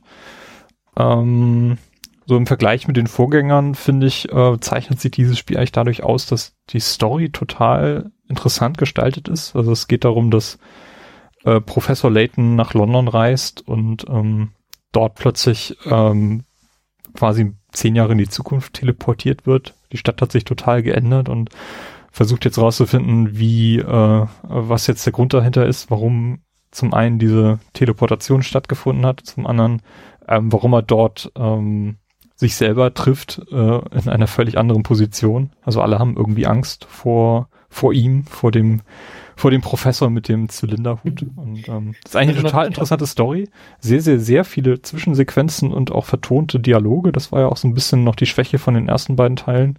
Gerade vom ersten, dass das eigentlich ein, eine große Stärke des Spiels war, aber viel zu wenig eingesetzt wurde. Und das ist beim dritten Teil auf jeden Fall, haben sie da sehr, sehr viel Wert drauf gelegt. Und ähm, ja, die Rätsel muss man eigentlich nicht viel zu sagen. Total interessant gemacht, auch manchmal sinnvoll in, in die Story integriert, dass das Rätsel auch ähm, thematisch zu dem passt, was gerade in der Story passiert, aber ganz oft triffst du einfach nur Menschen auf der Straße, die du ansprichst und sagst, ah, ich habe da noch so ein Rätsel, möchtest du das nicht lösen? ähm, ich finde es einfach total charmant und ähm, die, die ganze Reihe macht einfach total viel Spaß. Und ich habe ja noch einiges an, an Spielen vor mir. Ähm, ist jetzt erst der dritte von sechs Hauptteilen und jetzt gibt es ja auch schon einige Spin-offs. Hm. Ja. Nee, das erinnert mich voll an eine Folge von Darkwing Duck. Da gibt es auch so eine Folge, wo er irgendwie in eine andere Zukunft reist und, äh, nee, warte, Kiki also seine Tochter, reist, glaube ich, in eine andere Zukunft und da ist äh, Darkwing Duck dann auch total verändert und der böse, kontrolli kontrollierende super Schurke hält und sowas. Mhm. Da muss ich jetzt gerade direkt dran denken. Ähm, ja, ich werde mir demnächst mal das ähm, andere Layton hier das mit seiner Tochter vornehmen. Da habe ich gerade irgendwie. Lady Layton heißt das, glaube ich, ne? Äh, wie hieß denn das? Das heißt nicht Lady Layton. Aber das mit seiner Tochter halt. Okay. ja, auf jeden Fall, die Reihe ist eigentlich auf jeden Fall sehr, sehr zu empfehlen, falls ihr irgendwie auf die Art von Puzzlespielen äh, steht. Und ich finde das auch total charmant animiert. Sehr, sehr, sehr, sehr schön gezeichnet. Und funktioniert auf dem DS, DS super. Also du brauchst wirklich nur den, den Stift, keine Tasten. Und ähm, ja, ganz, ganz toll gemacht. Layton's Mystery Journey, Catriel und die Verschwörung der Millionäre. ist es. Gibt's für ein 3DS und gibt's auch fürs iPad und so. Ja, ich ärgere mich, dass ich die 3DS-Titel noch nicht gekauft habe. Die waren nämlich lange Zeit sehr, sehr günstig zu haben. Also so um die 15 Euro neu und jetzt sind die Preise explodiert. Ähm, da habe ich echt den Moment verpasst, zuzuschlagen. Schade. Ach, ich habe bisher nur die, die vier DS-Titel und den Film. Der spielt, glaube ich, nach dem vierten Teil. Mal gucken. Ja, das war meine 3DS-Erfahrung. Ähm, Samus Returns habe ich noch nicht gespielt, aber das muss jetzt langsam mal gestartet werden bei mir. Äh, Robert, du hast Cuphead gespielt, sehe ich. Ganz, ganz frisch. ja, aber nur ein Level. Aber ich habe einen Boss äh, besiegt. Seit, äh, also nach, nach drei Jahren Cuphead-Erfahrung. Ich habe einen Boss besiegt. Ist das Spiel wirklich so schwer, Also- wie alle sagen? Äh, ähm, äh, nee, also, ähm, ich weiß nicht, also auf Messen und so fand ich das schwer, aber ich glaube, das liegt am Messesetting ein bisschen, dass man sich da nicht die Zeit nehmen kann, ähm, oder das Gefühl hat, sich die Zeit nicht nehmen zu können, ne, die Mechaniken sich anzuschauen. Zum Beispiel, es gibt so eine Anzeige, wenn man stirbt, wie weit man war im Bosskampf. Und das ist mir, also ist an mir total vorbeigegangen. Ähm, als ich das auf der Gamescom zum Beispiel gespielt habe dieses Jahr. Ähm, ich habe nur einen Bosskampf aber gespielt. Ich meine, das, äh, und das, das war ganz cool. Also ich habe nicht ganz verstanden. Es gibt so, ähm, äh, wenn man springt und da kommt was Rosenes, so äh, vom Boss oder so, kann man nochmal drauf springen. Ähm, und da, das wurde auch erfasst am, äh, als, äh, in der Wertung des Bosskampfes zum Beispiel. Er hat da nicht ganz verstanden. Da hatte ich zwei von drei zum Beispiel. Das heißt, ein, ein, ein so Ding habe ich nicht gemacht. Keine Ahnung. Ähm, ich habe ich hab so ein Stück Gemüse bekämpft. Aber Beziehungsweise verschiedene Sorten von Gemüse. Ich glaube, das fing als, weiß nicht, da war eine Zwiebel bei, eine, Ka- eine Möhre. So ein Maiskolben oder sowas? Ja, vielleicht. Ähm, und aber das ist halt super gut gemacht. Alles. Ähm, fängt schön an äh, mit, mit, mit der Geschichte und to äh, Musik und Grafik und so ist alles so stimmig. Und für 1999 finde ich das äh, wirklich okay. Also ich, ich kann es wirklich empfehlen, glaube ich, wenn man Lust hat. Ähm, also das, das fühlt sich auch viel besser an als auf der Gamescom halt so schnell zwischendurch und nicht wissen, wa was da los ist und so. Mhm. Ähm, und das ist ein bisschen wie Rabbids oder so mit so einer Overworld, wo man verschiedene Dinge, also nicht so, nicht so ganz krass wie bei Mario Rabbids, aber dass, dass man dann, wenn man im Bosskampf fertig ist, dann macht sich was auf auf der Overworld-Karte und dann kann man weiterlaufen und, und so. Ja. Und ist halt, äh, hat auch Co-op, also Couch Co-op. Und ich glaube, das würde bestimmt viel Spaß machen. Und da gibt's halt äh, diese Mechanik, dass man halt auf, auf die Seele, emporsteigende Seele des anderen dann springen kann und nochmal äh, A drücken und dann ist, ist der äh, Mitspieler wieder da. Das ist auch ganz nett, ja. Also, wie sieht richtig charmant aus. Ist nur eine Frage, ähm, ob ich die äh, Zeit finde, da, da weiter zu spielen. Tatsächlich. Also ich habe ja so gar keinen Bock auf das Spiel. Mhm. Ich finde halt einfach, dass es das überhypteste Spiel aller Zeiten ist. Und also ich finde es nicht schlecht. Also, ich, ja gut, also ich, ich respektiere die Arbeit, die in diesem Spiel steckt und respektiere auch, dass es für viele halt irgendwie jetzt das Spiel des Jahres ist oder dass sie da so lange drauf gewartet haben, das jetzt total abfeiern und so respektiere ich, aber eigentlich will ich es nicht spielen. Allerdings ähm, hat der Stefan, der Weltraumhirsch, letztens irgendwie oder gestern gesagt, dass das ja irgendwie, dass er das super einfach findet und hat mich dann so ein bisschen provoziert damit und jetzt nagt das so innerlich an mir, dass ich, dass ich ähm, das auch testen will. Und aber Mhm. eigentlich wollte ich es mir nicht kaufen, aber ich also vermutlich werde ich mir Cuphead auch nur kaufen, um Stefan in seine Schranken zu weisen. das, Viel Erfolg. Mhm. aber also eigentlich will ich es nicht. Aber es, es nagt halt wirklich an mir. Hm. Er hat, da, Ein, er hat da den So Ehrgeiz. viel- mir gesetzt. so viel Hype hatte, ich meine, am Anfang, klar, waren viele begeistert von der Grafik und so, aber ich finde, es hat sich auch ziemlich gelegt ähm, in der Zwischenzeit, weil es so lange in Entwicklung war. Genau, wann wurde das angekündigt? 2014 auf der E3 oder so? Ja, so. in der ersten und irgendwie 2015, also auf der nächsten E3, da hatte sich das Spiel für mich schon wieder erledigt. Also Mhm. da war das dann halt okay, es ist halt immer noch nicht draußen, dann und Ja, finde halt richtig gut gemacht halt. Und von daher hoffe ich, dass, dass die lange Entwicklung nicht irgendwie die Verkäufe des Spiels also den Verkäufen schaden oder so, weil ja, wäre schade. Da, da ist viel Arbeit, glaube ich, äh, eingeflossen. Mhm. Genau, das war ja am Anfang so nur als dieses Bosskampf-Ding gedacht und dann haben sie ja. ja, doch noch die, die Level drumherum gebaut. Also da habe ich auch nicht, noch nichts gefunden. Ich habe nur einen Bosskampf zuerst entdeckt. Okay, und dann ähm, gab es ja wohl, warum das jetzt nochmal verschoben wurde, war ja, dass, äh, dass die, die die Hintergründe und diese ganzen Layer auch irgendwie verfeinern wollten mhm. und also noch detailreicher machen wollten und so. Und also ich, ich respektiere natürlich auch die Arbeit, die da reingeflossen ist und alles, aber ich finde es halt einfach, für mich hatte sich das Spiel halt nach einem Jahr Warten sozusagen erledigt. Für mich ist mhm. dann nur noch dieser Artstyle geblieben.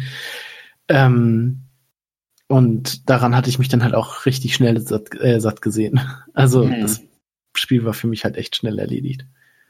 Mhm. mhm. Also mich hat's nie angesprochen, weil ich einfach das Genre nicht so klasse finde. Ähm, aber den Artstyle finde ich, finde ich sehr, sehr schick, schick und ich mag auch diese, diese Tassen, die da jetzt irgendwie erschienen sind. Mhm. Die kann man jetzt ja auch, glaube ich, Retail kaufen. Also das, so, sowas finde ich schick und ich glaube, da müssen die auch ein bisschen mehr noch machen. Also kann man vorstellen, ähm, dass sie da noch äh, eine Retail-Version irgendwie rausbringen. Gab es ja damals von DuckTales auch. Das war ja auch in so einem ganz netten Grafikstil gehalten. Ähm, vielleicht macht Microsoft da ja noch irgendwas. Mhm. Gibt es auf jeden Fall einen kleinen Markt für. Auf der PS4 gibt es ja auch eine ganze Menge von diesen Indie-Titeln, die äh, Retail erscheinen und auf jeden Fall ihre Käuferschicht haben. Okay, cool. Cuphead. Ja, ich habe, äh, hatte ich ja auch schon mal berichtet, ähm, dass ich vorhatte, mir eine VR-Brille auszuleihen. Das habe ich jetzt auch hinter mir. Ich habe sie jetzt wieder zurückgeschickt. Die PSVR hatte ich mir für einen Monat ausgeliehen, jetzt im September, ähm, über den Dienst ähm, getgrover.com. Ähm, soll jetzt keine Werbung sein, aber ich bin sehr zufrieden mit dem, wie die das ähm, durchgezogen haben. Also ich habe, äh, glaube ich, jetzt hatte einen Gutschein zur Verfügung, habe dann für die Brille für ähm, die Kamera und zwei Move-Controller, ich glaube irgendwas um die 42 Euro für die 30 Tage bezahlt, was ähm, sehr okay ist. Dafür, dass da eigentlich relativ viel Aufwand hintersteckt, also der Versand hin und zurück und dann natürlich auch um zu prüfen, ob dann auch alles okay ist, so wie ich das wieder verpackt habe. Und gerade bei der Brille ist das nicht einfach. Das ist ein ziemlicher Kabelsalat, den man da wieder zusammenpacken muss. Mhm. Ähm, hat mich auch sehr, sehr überrascht, wie aufwendig das eigentlich ist, diese, diese Brille an der PS, äh, PS4 anzuschließen. Ähm, da hast du ja dann noch diese, diese Box, durch die das HDMI-Signal durchgeschickt wird. Ähm, die Brille selber wird mit zwei Kabeln angeschlossen, ich weiß gar nicht warum. Ähm, das eine ist ein HDMI-Kabel, das andere ist so ein ähm, proprietärer Slot, der auch ein bisschen aussieht wie HDMI. Also ziemlich kompliziert. Ähm, die Kamera selber von der PS4, die wird auch über, ich dachte, die wird einfach über, USB angeschlossen, aber das ist auch so ein, so ein Slot, der hinten an der Konsole war, den ich bisher gar nicht wahrgenommen habe. Ähm, wahrscheinlich auch ein USB-Pendant. Und ähm, ja, das ist eigentlich, eigentlich alles. Ähm, gespielt habe ich hauptsächlich erstmal die Demo da ist eine Demo-Disc bei, wo eine ganze Menge Demos drauf sind, ähm, wo ich auch sehr, sehr schnell festgestellt habe, dass das, was ich auf der Gamescom erlebt habe, wo ich ja zum ersten Mal diese Brille aufgehabt habe bei äh, Gran Turismo Sports, äh, dass ich das bestätigt habe. Sobald ähm, ich mich in der Umgebung befinde, in der sich sehr viel bewegt, in der ich mich als Figur oder als Kamera fortbewege, da wird mir sofort schlecht und das ist ziemlich unangenehm. Ähm, also ich habe angefangen, erstmal die Drive Club Demo zu spielen. Und das ist noch schlimmer als bei Gran Turismo Sports gewesen. Also das war sehr, sehr unangenehm. Ähm, da gibt's auch eine andere Demo, ähm, wo man so ein bisschen ähm, Crash Bandicoot mäßig so ein, so ein Level entlang läuft. Also auf einer relativ, auf einer Schiene quasi. Du kannst nicht sehr stark nach links, rechts abweichen und bewegst dich auch nur sehr langsam, aber es ist trotzdem, ähm, ich fühle mich da einfach total unwohl und ich weiß nicht, ob ich das jemals abstellen kann. Deswegen habe ich dann sehr, sehr schnell auch aufgegeben, solche Spiele zu spielen, wo, wo sich die Umgebung bewegt und nur noch Dinge gemacht, wo ich als Kamera stillstehe und mich dann im Raum umsehen kann. Und das schränkt dann natürlich auch dann sehr, sehr stark ein, was du denn, äh, was dann noch an Spielen übrig bleibt. Die meisten Spiele, die man da spielen kann oder die ich gespielt habe, die gehen auch nur so 20 Minuten und sind dann durch. Ähm, zu erwähnen ist da zum Beispiel, es gibt von dem Spider-Man Homecoming Film eine Demo oder eine, eine VR Experience heißt das, glaube ich, äh, die auf dem Hochhausdach st stattfindet und mit den beiden Move-Controllern werden Hände simuliert, mit denen man dann ähm, diese Spinnenfäden schießen kann. Und da, da muss man so ein, er ist wie so ein, wie so ein Schützenplatz, wo man dann einfach verschiedene Dinge abschießen kann und dann gibt's auch noch eine kleine Actionsequenz am Ende. Ist relativ schnell durch, aber das ist sehr, sehr spannend. Ähm, vor allem, weil ich das als erstes dann ähm, oder relativ am Anfang dann auch gespielt habe, als ich die Brille neu hatte. Mhm. Und das wirklich eine sehr, sehr coole Experience ist, weil du kannst mit dem Move-Controller ganz dicht an deine, an deine Augen rangehen und ähm, äh, hast dann auch wirklich das Gefühl, dass, dass es deine Hand ist, die, die du jetzt gerade an, den, an deinen eigenen Kopf hält, hältst und so. Und das, das fühlt sich sehr, sehr cool an. Kannst auch ein bisschen dann im, im Raum vor der Kamera nach vorne dich bewegen und dann auch hinter Dinge schauen. Ähm, bei der Demo von Resident Evil 7, da gibt's so eine Kitchen-Demo, da steht vor dir eine Kamera, die kannst du dir auch von vorne anschauen und so. Das ist sehr, sehr cool. Da muss ich den Tisch auch ein bisschen beiseite stellen, um mich ein bisschen in dem Raum bewegen zu können, den ich da habe. Und die, die Demo beginnt interessanterweise auch erst dann, wenn du mit dem Kopf an die Kamera stößt und sie dann umfällt, weil du dann eine Person weg, wächst, die, äh, die da neben dir auf dem Boden liegt. Ähm, das ist eine sehr, sehr coole, immersive Experience, die ich da hatte. Also das hat, fand ich interessant. Ähm, was ich sonst ähm, toll fand, waren zwei Weltraumabenteuer. Das eine ist eine, ähm, die Apollo 11 Mission die man so ein bisschen nachspielen kann. Ähm, also vom Start äh, der äh, Saturn 5 Rakete, dann ähm, der Flug zum Mond, da gibt's eine kurze Sequenz. Äh, dann muss man mit dem, mit der, mit dem Lander dann auf dem Mond landen, was sehr, sehr schwierig ist. Also da stehst du quasi in dem Mondlandemodul und musst dann versuchen, die Landestelle vernünftig anzupeilen und hast da so ein paar Möglichkeiten, an Schaltern rumzuspielen, um eben genau das zu erreichen und musst dann auch tatsächlich die äh, Displays, die in der Original, in dem originalen Nachbau dieser Mondlandefähre aufgebaut sind, äh, diese ganzen kleinen L L LCDs sind das ja gar nicht, sind einfach nur so Lämpchen, die da leuchten, musst du halt äh, berücksichtigen, ähm, dass du auch dann mit der richtigen Geschwindigkeit dich gerade bewegst und das ist extrem schwer. Man kann auch die, die Passagen überspringen, wenn man das nicht schafft und dann sich einfach nur als Video anschauen. Und zum Schluss kann man sich so ein bisschen auf der Mondoberfläche ähm, bewegen und kann da ähm, wissenschaftliche Experimente da durchführen, die auch tatsächlich so stattgefunden haben. Ähm, geht auch relativ kurz alles, aber fand ich sehr, sehr spannend. Und ähm, das andere ist eine VR-Experience zu dem Film The Martian, ähm, wo man so ein bisschen ähm, das, was in dem Film passiert, sind auch Original-Filmsequenzen dann damit eingebaut, ähm, ähm, dort machen kann. Da muss man Kartoffeln sortieren und, und zum Schluss die, die äh, Startrampe äh, Rampe, äh, zurechtbauen. Ich weiß nicht, wer von euch den Film gesehen hat, aber da geht's ja zum Schluss darum, den Mars wieder zu verlassen und da muss man so ein bisschen Baumaßnahmen an dem, an der an dieser Startrampe durchführen, damit das auch gut geht. Also es ist noch viel kürzer als die Apollo 11 Sequenz, ähm, aber auch ganz, ganz nett gemacht eigentlich. Ähm, was ich auch gemacht habe, ist ähm, den Film Gravity, den habe ich mir auf Blu-ray ausgeliehen, in einer 3D-Version. Und man kann ja Blu-ray-Filme oder äh, 3D-Filme jetzt auch mit der VR-Brille in 3D sich anschauen.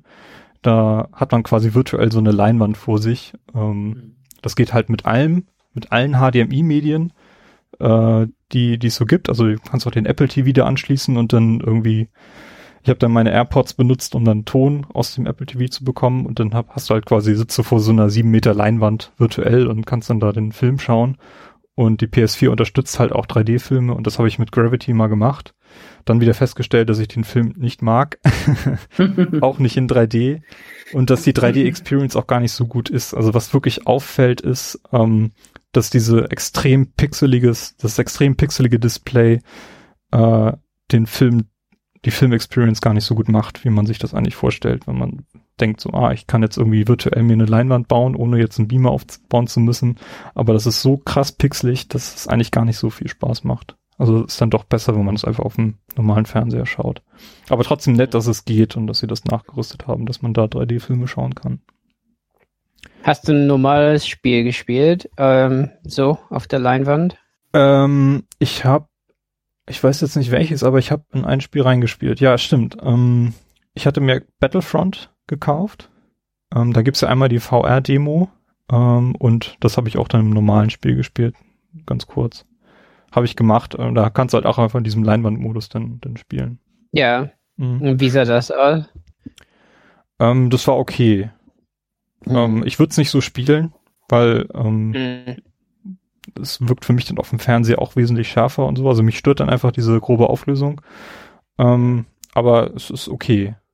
Ähm, 3D, also wenn man ein richtiges VR-Spiel spielt, wo man dann auch das Gefühl hat, ähm, dass man sich in einem Raum umsehen kann und ähm, in dieser VR-Demo von Battlefront sitzt du ja quasi in diesem X-Wing und musst da so eine Mission spielen, das ist, das ist sehr, sehr cool. Aber auch da, ähm, ich sitze wieder in einer Umgebung, in der sich alles bewegt und ähm, war auch froh, als die Demo dann nach 20 Minuten vorbei war oder diese, dieses Demo-Level. Ähm, trotzdem sehr, sehr nett gemacht und ähm, einfach mal im X-Wing zu sitzen, sich umzugucken und zu gucken, wo sitzt denn der, die R2-Einheit hinter mir und so, das ist schon sehr, sehr geil. Und vor allem auch mit dem 3D-Sound. Ähm, das, das hat mich, glaube ich, am meisten mit beeindruckt. Ähm, dass du wirklich sehr, sehr präzise orten kannst und mit der Kopfbewegung dann auch dich zu dem äh, Ton, den du da gerade hören willst, oder zu, keine Ahnung, du hörst irgendwie einen TIE Fighter hinter dir und drehst dich um und dann ist da tatsächlich einer. Und äh, mhm. der Ton dreht sich halt mit. Ähm, das ist sehr, sehr beeindruckend. Also das fand ich sehr, sehr cool. Mhm. Ja. Ja, also ich bin nicht traurig, dass ich, dass ich die Brille wieder los bin, weil es einfach doch sehr, sehr wenig gibt, was mich denn da anspricht und äh, ich auch wirklich sehr, sehr negative Erfahrungen mit dieser Motion Sickness habe, dass, dass mein Körper einfach nicht mitkriegt oder diese, diese fehlenden Fliehkräfte einfach nicht verarbeiten kann. Selbst wenn ich mich nur als Figur ganz langsam in einem Level bewege, auch in der Apollo-Demo muss man sich ja so ein bisschen vorbewegen.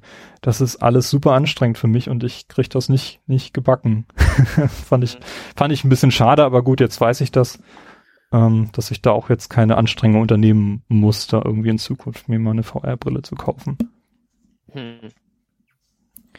Aber schön, dass es die Möglichkeit gibt, dass man sich einfach mal so eine Brille ausleihen kann und das selber ausprobieren kann, wenn man nicht irgendwie gerade einen Kumpel hat, der das auch, der sich, der so eine Brille besitzt, wo man das vielleicht mal auch diese Erfahrung machen kann. Ähm, aber ja, ich habe das jetzt für mich äh, gemacht und, und weiß das nun. Weiß nicht, wäre das für euch was mittlerweile? So eine, so eine VR-Brille daheim?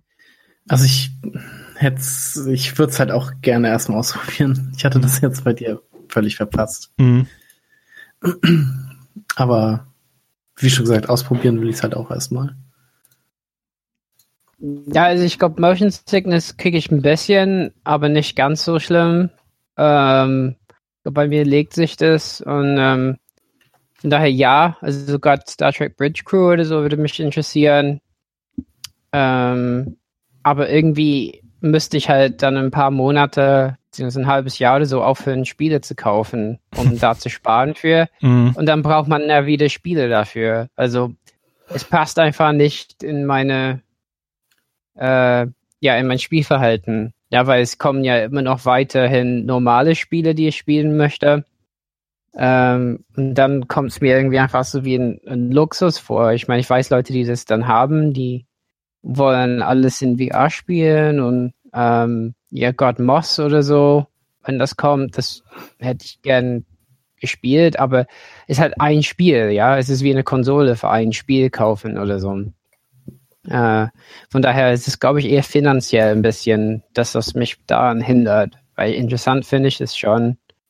Ähm, aber ich warte halt auch, dass die irgendwann sagen, ja, jetzt kommt eine, eine geupdatete Version, ne, mit besserer Auflösung und so. Ja, also äh, Auflösung ist halt auch echt ein Problem bei vielen, bei vielen Titeln, finde ich. Mhm. Also es fällt bei einigen Spielen interessanterweise weniger auf, oder stört es weniger als bei anderen.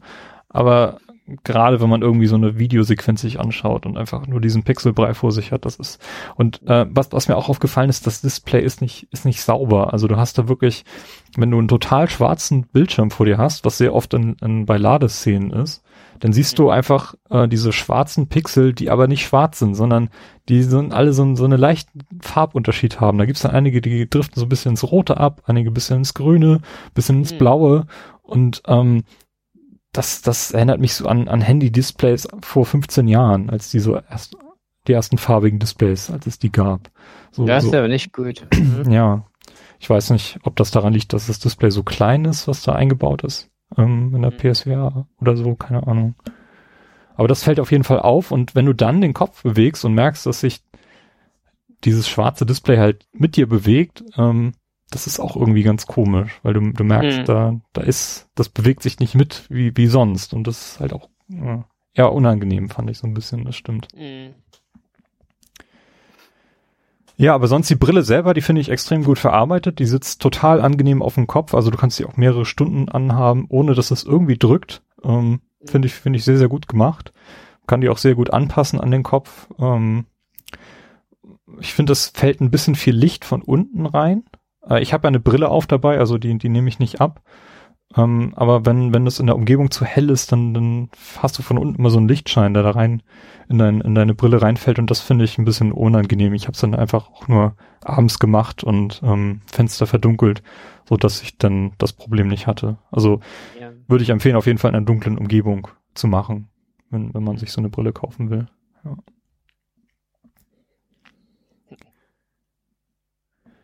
Ja, das war meine VR-Erfahrung. Carsten, du hast noch äh, zwei Metroidvanias auf deiner Liste. genau, und ähm, ich habe mir gerade Cuphead gekauft. Ja. ich hatte noch äh, GOG-Guthaben und ähm, ja, jetzt habe ich Cuphead. Damn you, Stefan! ähm, ja, mein nächstes äh, Spiel ist äh, Hollow Knight. Vielleicht wird der ein oder andere davon schon mal gehört haben. Das ist nämlich auch ein Metroidvania, kommt demnächst auch für die Switch. Ähm, unbedingt kaufen. Ähm, ist, glaube ich, von vier oder fünf Leuten entwickelt worden und dafür muss ich echt sagen, meine Güte, was für ein Spiel. Ähm, hat halt auch wieder, also man spielt so einen kleinen Käfer in einer Welt voller Käfer.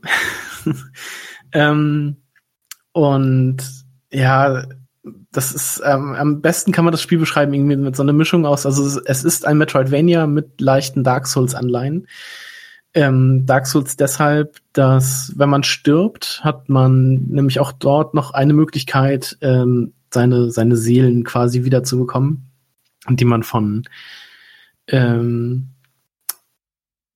getöteten Gegnern bekommt. Also Seelen sind es nicht, das ist so Geo, glaube ich, heißt das, so eine Währung, die man da hat, ähm, die man dann halt auch verliert, wenn man stirbt und dann hat man halt diese eine Möglichkeit, das äh, zu dem zu dem Punkt, zu dem Ort seines Todes zurückzukehren und dann ein ein Schattenbild von sich selbst zu, äh, zu besiegen, um das wiederzubekommen. Ähm, sonst ist nämlich das auch wieder verloren, wie halt bei Dark Souls mit den Seelen. Ähm, sonst ist es ein sehr charmantes Spiel, hat einen sehr coolen Artstyle auch. Also beziehungsweise die Charaktere sehen alle sehr cool aus, die Gegner. Man hat quasi eine, einen Hub, eine Stadt, in der man am Anfang des Spiels ankommt und von der aus sich das Spiel dann so ein bisschen öffnet. Es gibt unfassbar viele Gebiete. Ich habe jetzt ähm, und das Spiel ist vor allem auch sehr, sehr lang. Also es bietet sehr viel Content, sag ich mal äh, womit ich selbst auch gar nicht so gerechnet habe. Ich habe jetzt, glaube ich, für den ersten Spieldurchgang so um und bei 35 Stunden gebraucht, was ich doch schon sehr lang fand. Also, aber ich habe halt jede Minute von diesem Spiel einfach genossen und bin jetzt noch dabei, ähm, die 100% zu versuchen, einfach also alle Items zu bekommen und alle Collectibles, die es in diesem Spiel so gibt. Ähm, vom Storytelling ist das Spiel auch so ein bisschen vage. Man kann viel verpassen. Ähm, man kann aber auch, ja, wenn man irgendwie aufmerksam ist und so, kann man halt auch immer so Fetzen mitbekommen. Also die, die Welt erzählt halt die Story und nicht irgendwie, also hauptsächlich sage ich jetzt einfach mal. Und ähm, jetzt habe ich den Faden verloren. Ach so, äh, man, man also ich will jetzt nicht sagen, man irrt am Anfang viel durch die Gegend, aber man hat am Anfang kein klares Ziel. Das kommt erst, ich würde sagen, so nach der Hälfte des Spiels bekommt man wirklich eine Aufgabe zugeteilt, die man erledigen muss, die dann tatsächlich auch auf der Karte angezeigt wird. Ähm, und vorher, ja, läuft man halt so ja, Metroidvania-mäßig durch die Gegend. Also, was weiß ich, oh, hier ist eine Tür da oder ein, eine Stelle im Spiel, da komme ich noch nicht durch, da brauche ich erst eine andere Fähigkeit. okay, dann gehe ich mal einen anderen Weg, den ich, den ich mir hier irgendwie erschlossen habe. Okay, jetzt mit dieser Fähigkeit komme ich hier weiter und ja, so weiter und so fort. Ähm, es gibt viele freundliche NPCs in dem Spiel. Den, pro Gebiet kann man einmal den Kartenhändler finden, der einem dann halt eine Karte für das jeweilige Gebiet verkauft. Wenn man ihn einmal verpassen sollte, kann man bei seiner Frau in diesem Anfangsdorf die Karte nachträglich kaufen ähm, Waffen, man ist mit einem, ich glaube, einem Na einer Nadel bewaffnet, die man viermal upgraden kann, um sie stärker zu machen. Und man hat die Möglichkeit auf Bänken, auf denen man, ähm, also Bänke sind so die, die Speicherpunkte, so die Bonfires in dem Spiel, wo man sich zur Rast setzen kann, wo die Energie aufgeladen wird. Ähm, da hat man die Möglichkeit, so, ähm, ich kenne die ganzen Begriffe gar nicht, die äh, so, so was sind denn das? So eine, ich nenne das jetzt einfach mal so Broschen. So eine Brosche auszurüsten, die einem dann auch ähm, besondere Fähigkeiten gibt. Da findet man dann im Spielverlauf auch noch so weitere Sockel, damit man auch mehrere von diesen Broschen ausrüsten kann, die einem dann auch besondere Fähigkeiten geben, wie zum Beispiel eine schnellere Angriffsrate oder ein, dass der Nagel, äh, der, die Nadel so ein bisschen ähm, höhere Reichweite hat und so. Und ähm, ich habe ein bisschen gebraucht, bis ich in dieses Spiel reingekommen bin. Es ist nämlich auch schon recht schwierig, möchte ich meinen. Ähm, so die Standardgegner, die man begegnet, das, das geht nach einer Zeit, da hat man sich so dran gewöhnt. Ich finde, die Bosse sind allerdings sehr happig. Also, die haben auch immer nur ein Muster quasi, nachdem sie angreifen. Aber da muss man halt auch erstmal hinterkommen und auch gucken, wie man diesen Attacken so ausweichen kann. Und äh, es sind halt auch sehr, sehr schwierige Angriffe manchmal, denen man nicht unbedingt gut ausweichen kann oder die sehr schnell kommen und sehr unerwartet. Deshalb ist das so eine kleine Herausforderung und da gibt es dann halt schon so den einen oder anderen Boss, der sehr happig ist, wo ich dann auch wirklich sehr oft oder sehr lange dran gesessen habe und das Spiel auch so ein, zweimal ausmachen musste. Aber es war halt auch irgendwie nie frustrierend oder sowas. Es ist dann, man musste, ich musste mich dann halt erstmal irgendwie das Spiel, ja, das Spiel ausmachen, ein bisschen sammeln und dann habe ich es beim nächsten, übernächsten Anlauf auch dann geschafft. Also ähm, ich, ja, ich äh, muss sagen, das ist ein wirklich fantastisches Spiel. Das ist irgendwie auch im April oder so diesen Jahres rausgekommen. Kommt halt demnächst auch noch für die Switch, da werde ich mir das dann auch noch mal holen und auf der Switch noch mal spielen. Und ich muss sagen, also ganz klare Kaufempfehlung. Das ist, wird, wenn es Zelda nicht gäbe, wäre das mein Spiel des Jahres. Okay, das ist mal ein Wort. dann frage ich Robert am besten gleich mal, ob Destiny 2 dann dein Spiel des Jahres wird. Nein, nein, nicht. Nee. Das okay, ist so, als würde ich sagen, McDonalds ist mein Essen des Jahres. Ist es nicht? Nee. es ist doch McDonalds. äh, was, äh, tötet, tötet einen langsam und ist nicht gut für einen? Ja. Destiny 2. Mhm. Nee, also äh, ich habe äh, 75 Stunden Destiny 2 mittlerweile gespielt. Ähm, das ist schon nicht schlecht. Das heißt, Geld, äh, zeitmäßig ist man schon durch.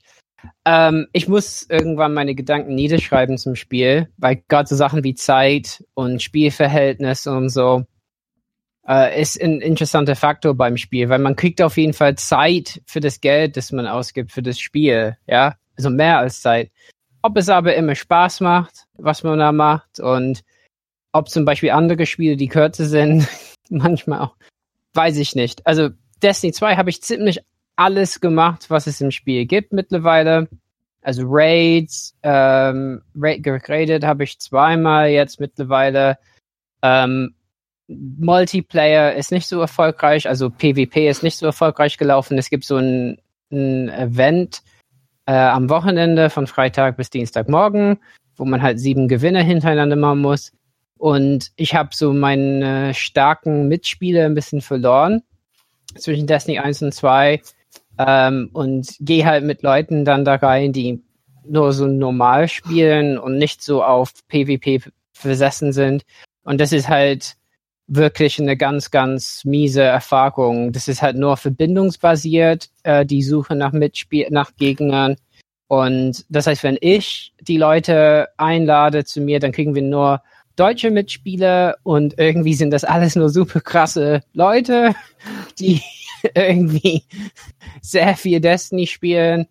Und das macht überhaupt keinen Spaß. Also PvP generell, da das jetzt 4 versus 4 und nicht 6 versus 6 ist, normal als Format, äh, finde ich, kann man sich null entspannen. Es ist nicht, dass man einfach, oh, ich spiele mal und schieße auf ein paar Leute und muss nicht dauernd darauf achten, dass ich mit meinen Mitspielern mitgehe. Das geht gar nicht mehr. Ähm, also das finde ich weniger entspannend, wobei ich es trotzdem gerne spiele. Aber ähm, ja, das war weniger erfolgreich und Raid äh, war halt beides Mal jetzt, also das erste Mal hatten wir, es gibt so drei ähm, so äh, Stationen bis zum Endboss. Also Nummer vier der Aufgaben ist Endboss und beim ersten Mal, die ersten drei Aufgaben, die werden durcheinander gewürfelt jede Woche, also sind in einer anderen Reihenfolge. Und als wir das erste Mal gemacht haben, waren die Hunde zuerst und da sind wir hängen geblieben stundenlang. Ähm, danach ging das aber super schnell und jetzt diese Woche sind wir am Endboss, äh, haben wir lange gehangen, so ein paar Stunden die eine Nacht und dann gestern äh, Nacht um elf begonnen und zwei oder so, drei waren wir fertig. Und äh, die haben die tolle Erfahrung, äh, tolle, äh, den tollen Einfall gehabt, ähm, dass die Schätze, wo Loot drin ist, äh, nicht äh, verteilt sind auf dem Weg im Raid selbst, sondern dass man die suchen muss im, im riesigen Schiff, in dem das Ganze stattfindet. Egal. Also ich bin durch mit der Kampagne, habe einen, einen zweiten Charakter auch durchgezogen durch die Kampagne für die, äh, für die Platinum, äh, also für die Platin-Trophäe. Fehlt mir nur noch, dass ich äh, einen dritten Charakter da durchziehe. Ja, ich habe mit den Runaways kurz gespielt, so, eine Däm so ein Dämmerungsstrike, das war sehr witzig. Ähm, ja, also es ist halt irgendwie Destiny. Und ob es mehr oder weniger ist als Destiny 1, bin ich mir nicht sicher. In manchen Punkten mehr und in manchen Punkten eben weniger. Und ob das in Summe dann ein besseres Spiel als Destiny 1, wie Destiny 1 halt war, nicht äh, zur Erscheinung, sondern zwei Jahre später, bin ich mir ehrlich gesagt nicht sicher. Ähm, und es gibt mittlerweile Reviews, äh, die in eine ähnliche Richtung gehen, die eigentlich mittlerweile ein bisschen Enttäuschung ausdrücken. Also für Leute, die das Destiny 1 halt viel gespielt haben. Ich glaube, für die Destiny 1 Nicht-Spieler ist es gut. Also kann man ein bisschen reinzocken, wobei ich sehe Leute auf YouTube, die meinen, oh, ich habe voll gesüchtet nach Destiny und so. Und dann guckt man bei denen, die haben irgendwie eine Trophäe erst gemacht und nicht mal Level 20 erreicht. Das denke ich, also lass, lass, äh, lass mich dir erzählen, was Sucht nach Destiny ist. So. Ja. Aber egal, ich meine, ja, die, die Geschichte an sich, würde ich sagen, ist wirklich ähm, albern bis Hanebüchen hat nette Witze drin, die je nachdem, wie man drauf ist, witzig sind oder peinlich. Ähm, alles sieht super toll aus, spielt sich gut.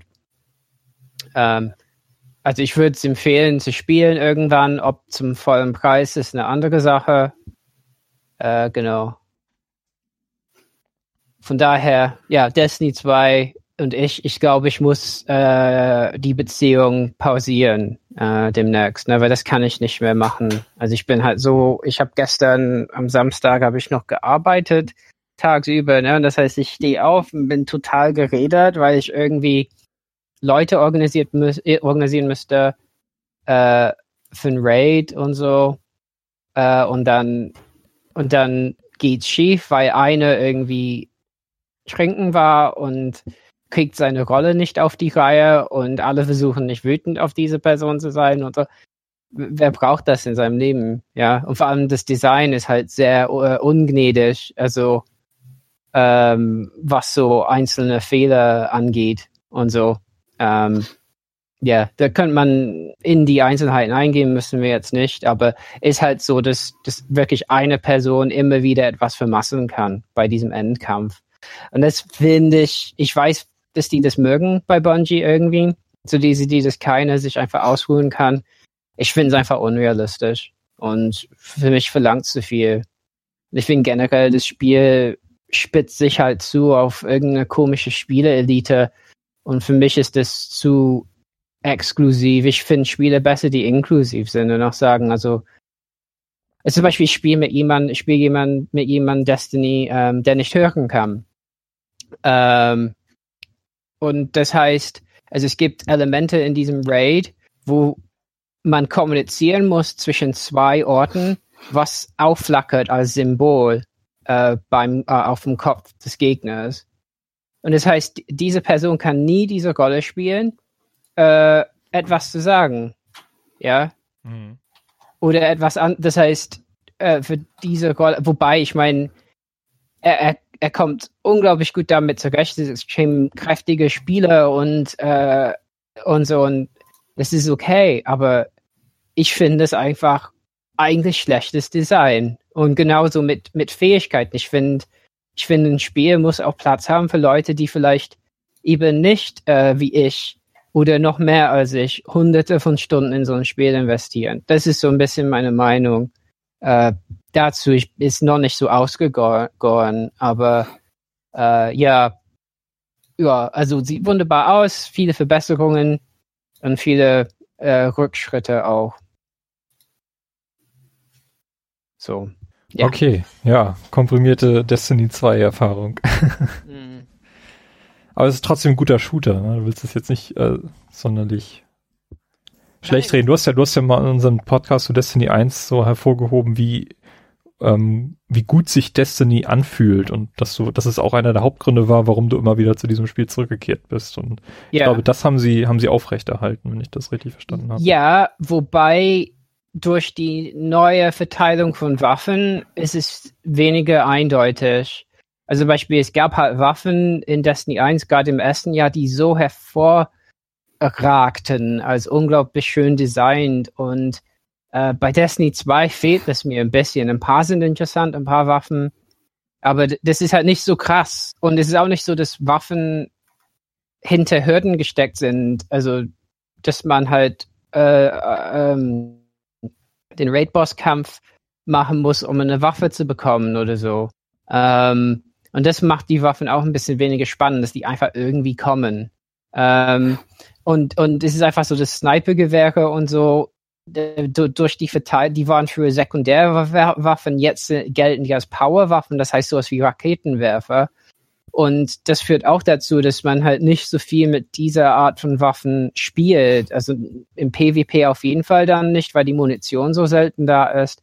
Und ich finde, das ist, das waren Fehler von denen. Ich weiß, die hatten sehr schwer zu kämpfen mit verschiedenen Verhaltensweisen der Spieler in Destiny 1, dass Leute halt zu gut äh, mit den Sniper-Gewehren wurden und einfach Leute dauernd auseinandergenommen haben und das dass dieses Event, was immer so am Wochenende stattfindet, irgendwann nur noch Snipergewehr gegen Snipergewehr war.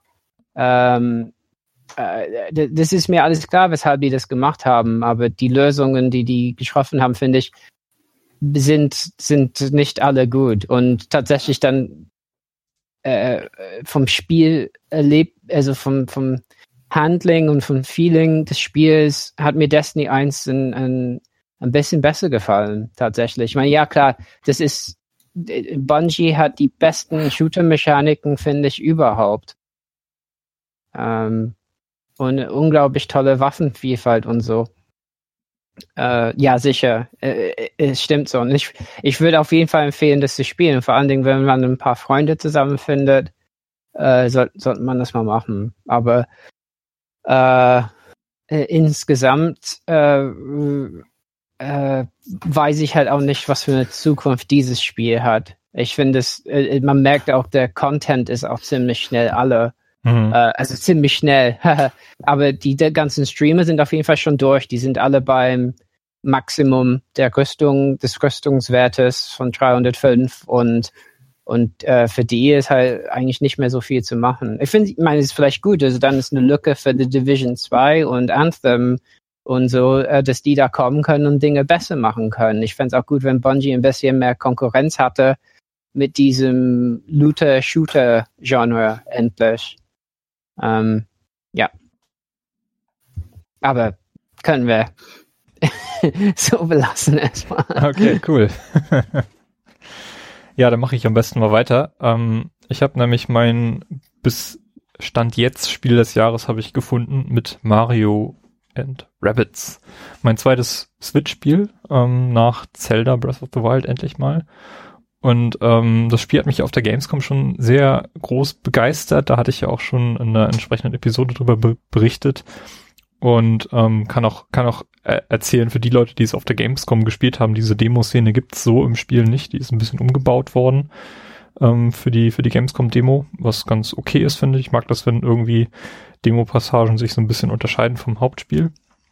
Ähm, jetzt, wo ich das Spiel nun durch habe, ähm, ähm, kann ich auch bestätigen, das Spiel mutet von außen ein bisschen befremdlich an, insbesondere wenn man, so wie ich, die, die Rabbits vorher gar nicht kannte als, als Figuren, ähm, sondern immer nur so von den Spielecovern, ich glaube seit der Wii-Generation gibt's ja diese Partyspiele mit den, mit den Rabbits, aber eigentlich nie so richtig so einen Zugang zu diesen Figuren gefunden hat. Und äh, die ändern ja so ein bisschen an die Minions und die mag ich auch nicht so wirklich gerne.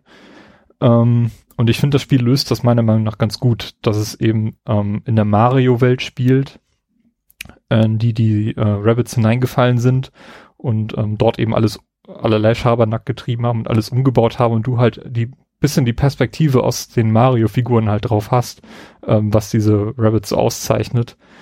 Ähm, das, das löst irgendwie für mich dieses, dieses Problem, dass ich mich bislang nicht mit den Rabbits identifizieren konnte. Ja, storytechnisch dreht sich bei dem Spiel alles ein bisschen darum, dass es einen Unfall mit so einer Art VR-Brille gab, die in der Lage ist, Dinge miteinander zu verschmelzen. Und ähm, äh, ja, da ist ein Rabbit nun mit dieser Brille verschmolzen worden und wenn der Dinge anschaut, dann verschmelzen die wiederum miteinander. Das heißt, da gibt es dann auch, das erklärt dann auch diese komischen Donkey Kong ähm, Boss-Gegner. Ich glaube, das ist der Boss aus dem ersten Level, aus der ersten Welt. Da ist Donkey mhm. Kong mit einem Rabbit äh, verschmolzen worden und das ist jetzt der Bösewicht und ja, es ist ganz, ganz nett gelöst, finde ich. Also ich finde das, fand das ganz unterhaltsam, vor allem, weil man im Spiel ständig wieder an irgendwelche Szenen im Hintergrund vorbeiläuft, wo Rabbits irgendwie keine Ahnung, im, im Klo rumschwimmen, in so, in so einer riesigen Toilette oder ähm, ähm, Mar Gegner aus der Mario-Welt, diese kleinen Gumbas, ähm, irgendwie am Boden festkleben oder so, weil Rabbits da ein bisschen Honig hingesprüht haben oder irgendwie solche Dinge. Das ist, finde ich, ganz, ganz witzig gemacht. Aber was das Spiel eben auszeichnet, ist eher die Spielmechanik, die, dieses rundenbasierte XCOM-artige Gameplay, bei dem du im Dreierteams spielst. Ähm, wobei da die Einschränkung ist, Mario muss immer Teil des Teams sein und du musst immer einen Rabbit dabei haben. Das heißt, du kannst dem nicht aus dem Weg gehen, dass du die Rabbits nicht magst, Carsten. dass du Was soll nur, das denn heißen? äh, ich hatte irgendwie den Eindruck, dass wir hatten uns ja, als wir das Spiel parallel gespielt haben, drüber unterhalten und da war, hattest du irgendwann mal gemeint, dein Plan war, die, dass ja, ja, Rabbits das war mein Plan, aber ich finde die Rabbits jetzt nicht schlimm oder so. Also ja. Also es geht halt nicht, dass du ein reines äh, Team aus Mario, Peach und Luigi zum Beispiel hast und dann keinen Rabbit mit drin hast. Also das, das äh, ist eine Einschränkung, die man hier machen muss. Insgesamt gibt's vier Welten, äh, durch die man durchgehen kann. Und äh, ich war, glaube ich, so nach 25 Stunden durch mit allen vier, mit dem, End, mit dem Endboss. Und ähm, jede Welt ist halt recht linear aufgebaut. Ähm, du hast abwechselnd, abwech abwechselnd äh, so kleine Puzzlepassagen, wo du irgendwelche Rätsel lösen musst oder einfach nur vorankommen musst und kannst auch dort ab und zu mal so Schätze finden. Und dann kommst du in ein Kampfareal, das immer durch so Flaggen angekündigt wird. Und dann musst du dort ähm, verschiedene Sachen machen. Also entweder alle Gegner ausschalten oder in einer bestimmten Zeit bis zu einem bestimmten Punkt kommen und dann, oder du musst irgendwie Todd eskortieren, der sich da verlaufen hat in dem Level. Also da gibt's verschiedene äh, Gameplay-Möglichkeiten, die, die da dir, oder Aufgaben, die dir gestellt werden. Und ähm, wenn du das Spiel durch hast, hast du auch die Möglichkeit, nochmal in die Welten reinzugehen und dann diese einzelnen Kampfpassagen durch äh, Challenges äh, mit neuen Herausforderungen zu lösen, die dann ein bisschen schwerer sind. Wobei ich da empfehlen würde, ähm, in die Welten nochmal reinzugehen, nachdem ihr die einzelnen Welten geschafft habt, weil sonst ist es am Ende viel zu leicht, wenn du sehr, sehr hochgepowerte Figuren hast. Ähm, der Schwierigkeitsgrad levelt da nicht mit euch, sondern da sind selbst die Herausforderungen aus der, aus der ersten und zweiten Welt sind einfach viel, viel zu leicht. Ähm, das ist so die Erfahrung, die ich gemacht habe. Ähm, dafür gibt's am Ende, wenn ihr das Spiel durch habt, äh, ultimative Herausforderung und da habe ich mir auch teilweise echt die Zähne ausgebissen, aber mittlerweile habe ich sie auch geschafft. Ähm, das, äh, das hat mich dann doch ein bisschen sehr stark gefordert. Ja, was ich ein bisschen negativ finde an dem Spiel ist, ähm, dass du zum Beispiel in den Kampfszenen die Kamera nur in 90 Grad Winkeln drehen kannst, während du es sonst in den in den normalen, in, den, in der Umgebung ähm, frei drehen kannst. Ähm, das hat mir ein paar Mal die Kamera ein bisschen sehr stark verstellt. Wobei man ja auch in diesen, ähm, nennt sich der Taktikmodus oder so gehen kann, wo man dann so eine Übersicht über die Karte hat und sich da frei bewegen kann. Ja, aber da hast du leider dann nur die Perspektive von, von oben. Ja, das ist richtig. Ja. Aber da könnte man immerhin sehen, wo Gegner sind oder so. Ähm, das habe ich ab und zu mal benutzt. Mhm, ja, stimmt. Die, die, die, das habe ich auch benutzt. Aber da, da fand ich dann wiederum, dass die Kamera zu dicht am Level dran war und dass du nicht weit genug rauszoomen kannst. Um wirklich eine Ja, also das, das stört mich auch, dass man sonst die Kamera nur in 45 Grad Abständen, Winkeln mhm. drehen kann. Aber ansonsten finde ich die Kamera extrem cool gemacht. Vor allem, wenn, wenn, wenn du so die Fähigkeiten von einigen Figuren freigeschaltet hast, dass die so einen Reaktionsschuss haben, dass sobald sich ein Gegner im Sichtfeld bewegt, dass sie automatisch zurückschießen. Ähm, die Kamera fängt das extrem gut ein. Also da machst du irgendwie einen Schuss, der einen Gegner zurückwirft und äh, Luigi meinetwegen reagiert dann darauf und versetzt ihm noch einen zweiten Treffer und ähm, Luigi steht aber am anderen Ende des Levels äh, das fängt die Kamera extrem gut ein. Das fand ich sehr, sehr cool. Also das äh, hat wirklich Spaß gemacht, einfach nur zuzugucken, was dann passiert, wenn äh, entweder die Gegner dran sind oder du halt so, ein, so eine Kettenreaktion ausgelöst hast. Ähm, ja. Vom XCOM Gameplay, ich habe XCOM ja leider äh, nur mal reingespielt und bin nicht so richtig reingekommen in, in das XCOM 1, damals auf der Xbox 360. Mhm. Ähm, ist ein bisschen vereinfacht, also du hast entweder eine hundertprozentige Trefferchance, wenn ihr in Sichtweite seid, oder 50 Prozent, wenn sich der Gegner in Deckung befindet oder eben 0 Prozent, wenn du ihn gar nicht sehen kannst. Dazwischen gibt's nichts. Das Einzige, was da so ein bisschen differenziert, sind die Spezialfähigkeiten, dass du irgendwie eine Chance hast, ähm, Zusatzschaden durch ähm, Honigtreffer zu machen oder solche Dinge. Da ist das noch ein bisschen differenziert, aber ansonsten ist das vereinfacht, vereinfachtes XCOM-Gameplay, was ich aber trotzdem ganz okay finde. Mhm. Also dafür ist es halt auch in Anführungsstrichen nur ein Mario-Spiel und mhm. das ist bei Mario muss man dann halt auch so sagen, kann man halt nicht mit der dem taktischsten Kampfsystem überhaupt rechnen, sondern das ist halt auch, ich sag mal, für die Zielgruppe vereinfacht. Weil sich das ja wahrscheinlich auch irgendwie, keine Ahnung, kleinere Kinder kaufen oder spielen werden und wenn man denen dann so ein XCOM-Kampfsystem vorsetzt, dann denken die sich wahrscheinlich auch, äh, was? ja, ja, auf der anderen Seite finde ich es halt auch gut, dass, dass es ein guter, gutes Spiel ist, um in das Genre reinzukommen, falls man ja, nicht genau. so viel damit anfangen konnte. Und mich hat's hat total, total abgeholt. Und ich mhm. bin auch echt gespannt. Da soll jetzt im Oktober der erste DLC kommen mit einigen Challenges und ähm, ich glaube zum Ende des Jahres oder Anfang nächsten Jahres noch ein zweiter DLC äh, mit einer ganz neuen Welt. Ähm, also da kommt noch einiges dazu und äh, ich bin da auf jeden Fall dabei, weil mich das Spiel einfach total abgeholt hat. Ich habe es innerhalb von kürzester Zeit durchgespielt, ähm, habe fast so viel Spielzeit reingesteckt wie in, wie in Breath of the Wild, was schon was was zu bedeuten hat. Ähm, ich wollte es dann auch halt zu 100% durchspielen, weil es mich einfach so total begeistert hat. Ja.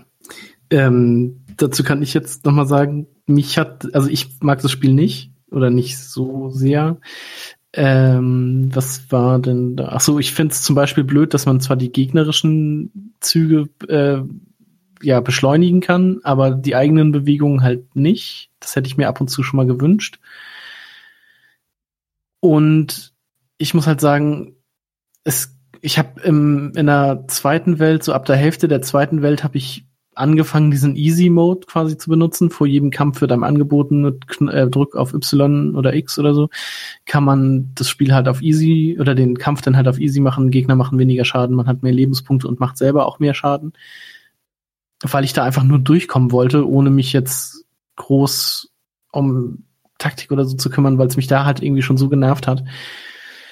Und ich bin jetzt in der oder am Anfang, kurz vor der Mitte der dritten Welt und jetzt habe ich halt gerade gar keine Lust mehr auf das Spiel.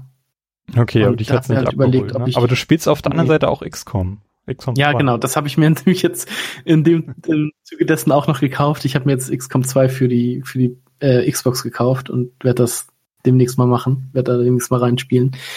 weil es mich halt tatsächlich so gestört hat, dass äh, sobald man in Reichweite, also sobald man halt in Reichweite eines Gegners ist, das und man nicht die Möglichkeit hat, sich irgendwie zu verstecken oder so, dass der einen dann auf jeden Fall hundertprozentig trifft und nicht noch die Möglichkeit besteht, dass er daneben schießt, weil es halt nur eine Trefferchance von 86 Prozent gibt und dann würfelt er doch schlecht und schießt halt daneben. Mhm.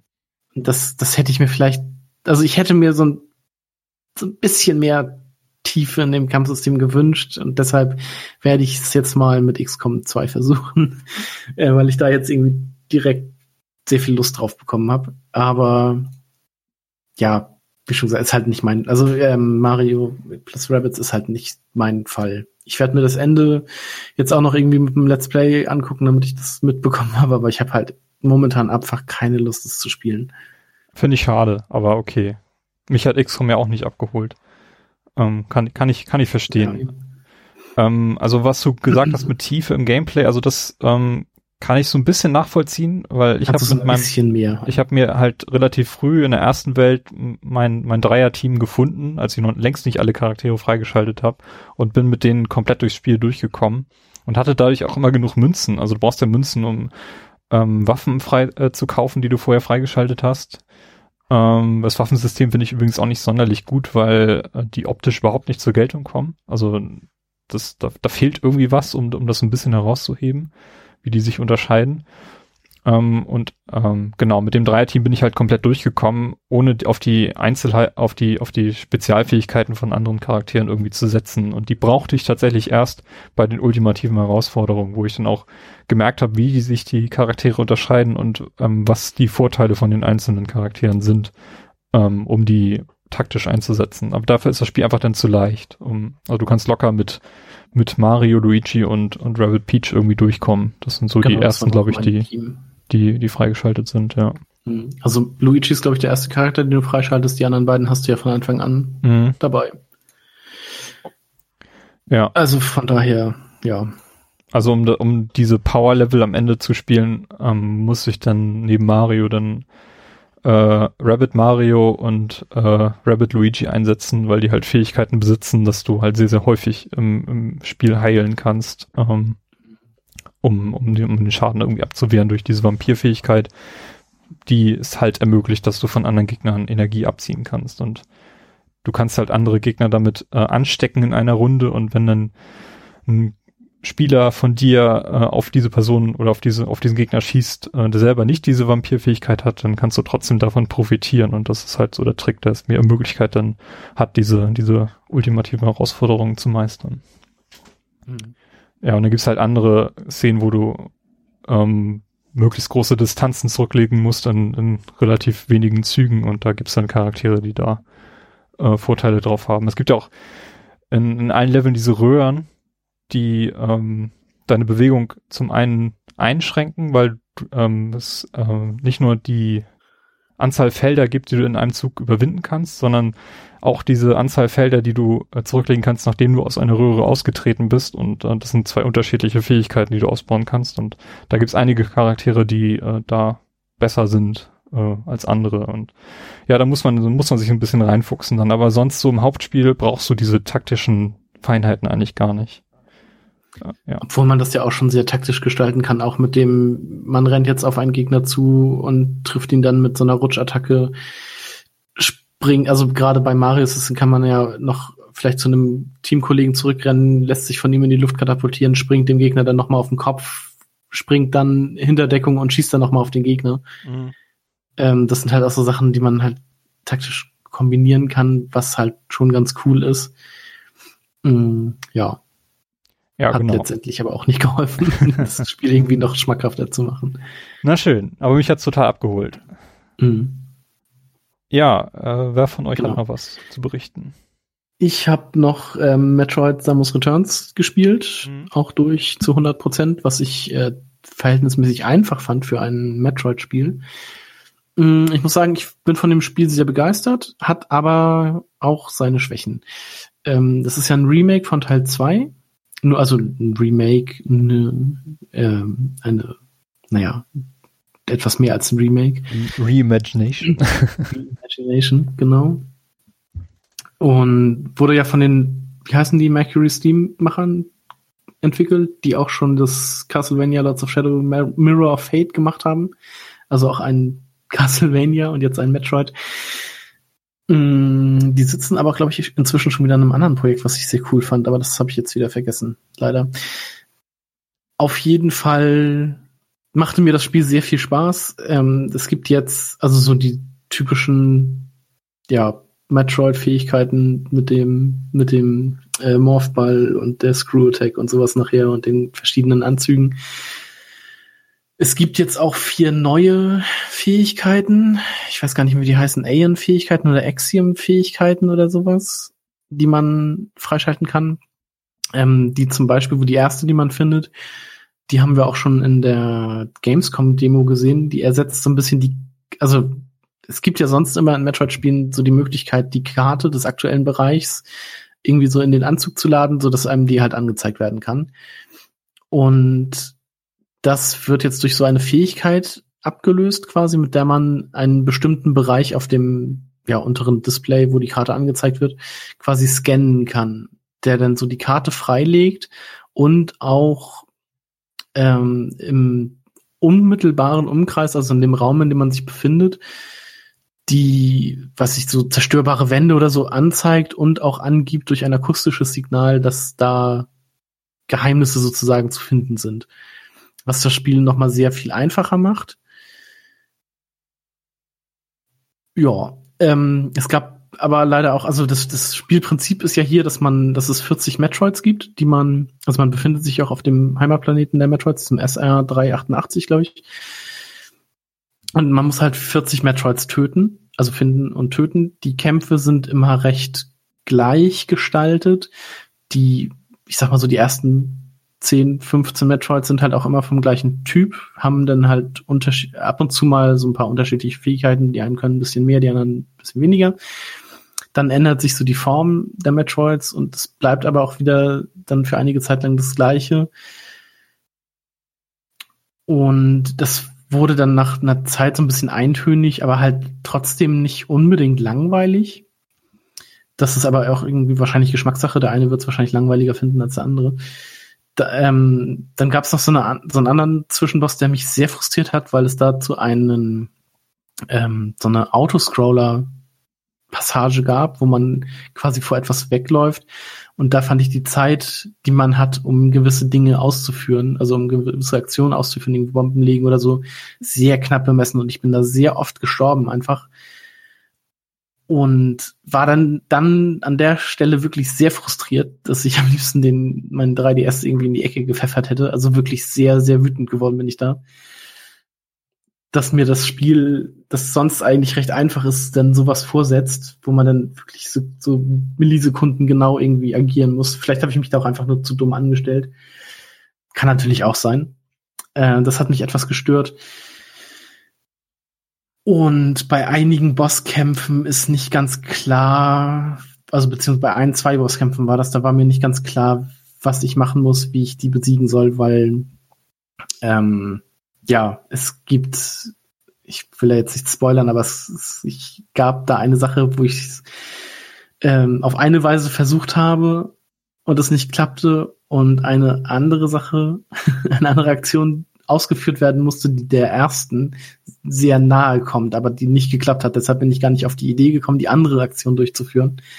Was mich dann an, am Bosskampf auch hat etwas verzweifeln lassen, wo ich dann tatsächlich im Internet gucken musste, wie ich den besiegen muss. Und dann bei der Lösung auch dachte, wenn das so geht, wieso geht's denn nicht anders? Also fand ich etwas schade. An sich ist es aber ein sehr, sehr schönes Spiel ähm, ein sehr schönes Spiel geworden und äh, grafisch ist das sehr cool. Und ich muss wirklich sagen, ich bin ja kein Freund von dem 3D-Effekt. Also ich habe das normalerweise in allen Spielen aus, wenn es denn genutzt wird. Auch auf der Gamescom hatte ich ja ein bisschen Probleme mit dem 3D-Effekt, weil sich der 3DS da nicht auf mich quasi so scharf gestellt hat, also ich immer Probleme hatte, das äh, 3D richtig zu sehen. Und aber ich muss sagen, der 3D-Effekt ist wirklich, wirklich gut. Also was, wie das so dargestellt wird, einfach mit der Tiefe des Bildes, das ist der Wahnsinn. Das macht tatsächlich sehr viel Spaß, dieses Spiel in 3D zu spielen. Das hätte ich nicht gedacht. Cool. Ich werde es heute, heute noch äh, auspacken und anfangen. Mhm. Bin ich mal gespannt, wie es dir gefällt. Ja, ja. Nee, ich bin ja auch total angefixt jetzt auch durch das äh, Zero Mission, was wir ja früher im, im Jahr gespielt haben mhm. und da ja auch einen Podcast zu gemacht haben. Und ähm, das ist halt auch logisch jetzt der zweite, zweite Teil, der daran anknüpft. Und ähm, ich, ich bin da echt gespannt, was da, was mich da erwartet. Ja, Robert. Wie sieht's bei dir aus? Du hast noch ein Spiel, glaube ich, auf der Liste.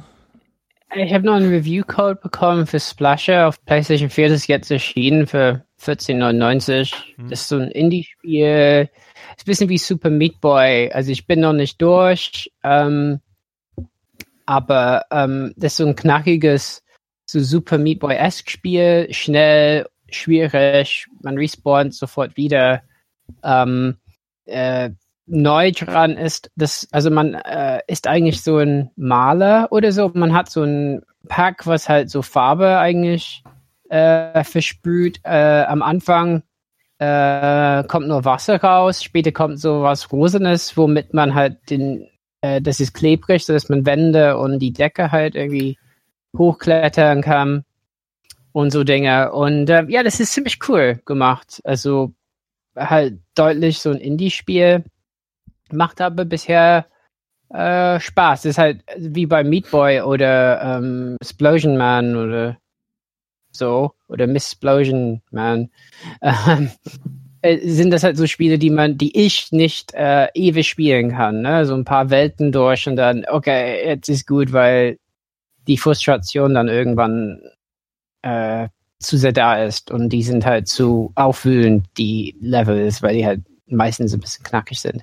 Ja, aber es sieht cool aus und ja, das habe ich ein bisschen gespielt. Sehr cool. Ähm, genau. Ja, wir haben ja, wir haben noch ein bisschen jetzt die vergangenen Wochenenden damit verbracht, so diese neumodischen äh, Koop, wie nennt man die Spiele wie Dead by Daylight, ähm, Fortnite zu spielen, diese neumodischen Multiplayer-Erfahrungen. Genau, da haben wir es tatsächlich auch mal geschafft, alle zusammen so ein bisschen zu spielen. Ja, genau. Bei Dead by Daylight gab es so, so ein Gold-Wochenende, wo man es kostenlos mal ausprobieren konnte. War relativ ähm, gemischte Erfahrung. Also zum einen sehr, sehr viele ähm, technische Probleme. Also einer von uns ist fast immer rausgeflogen aus, aus der mhm. Partie. Genau, du hattest da den Begriff Dead by Disconnect eingeführt, was ich sehr witzig fand. Ja, stimmt, stimmt ja auch ein bisschen. Ich weiß nicht, ob das Problem mittlerweile gelöst ist. Ich habe gehört, dass jetzt am Wochenende die Server komplett ausgefallen sind, also dass gar keiner spielen konnte. Obwohl jetzt gar kein, gar kein freies Wochenende ist, wo irgendwie besonders viele Spieler dann auf die Server strömen. Ähm, ja, ich weiß nicht, das hat auch dafür, dazu geführt, dass ich mir das Spiel nicht gekauft habe, weil das mich wirklich ähm, gestört hat, dass ich mhm. von drei Partien äh, nur eine, vernünft, eine vernünftige Spielerfahrung hatte und sonst halt immer jemand rausgeflogen ist.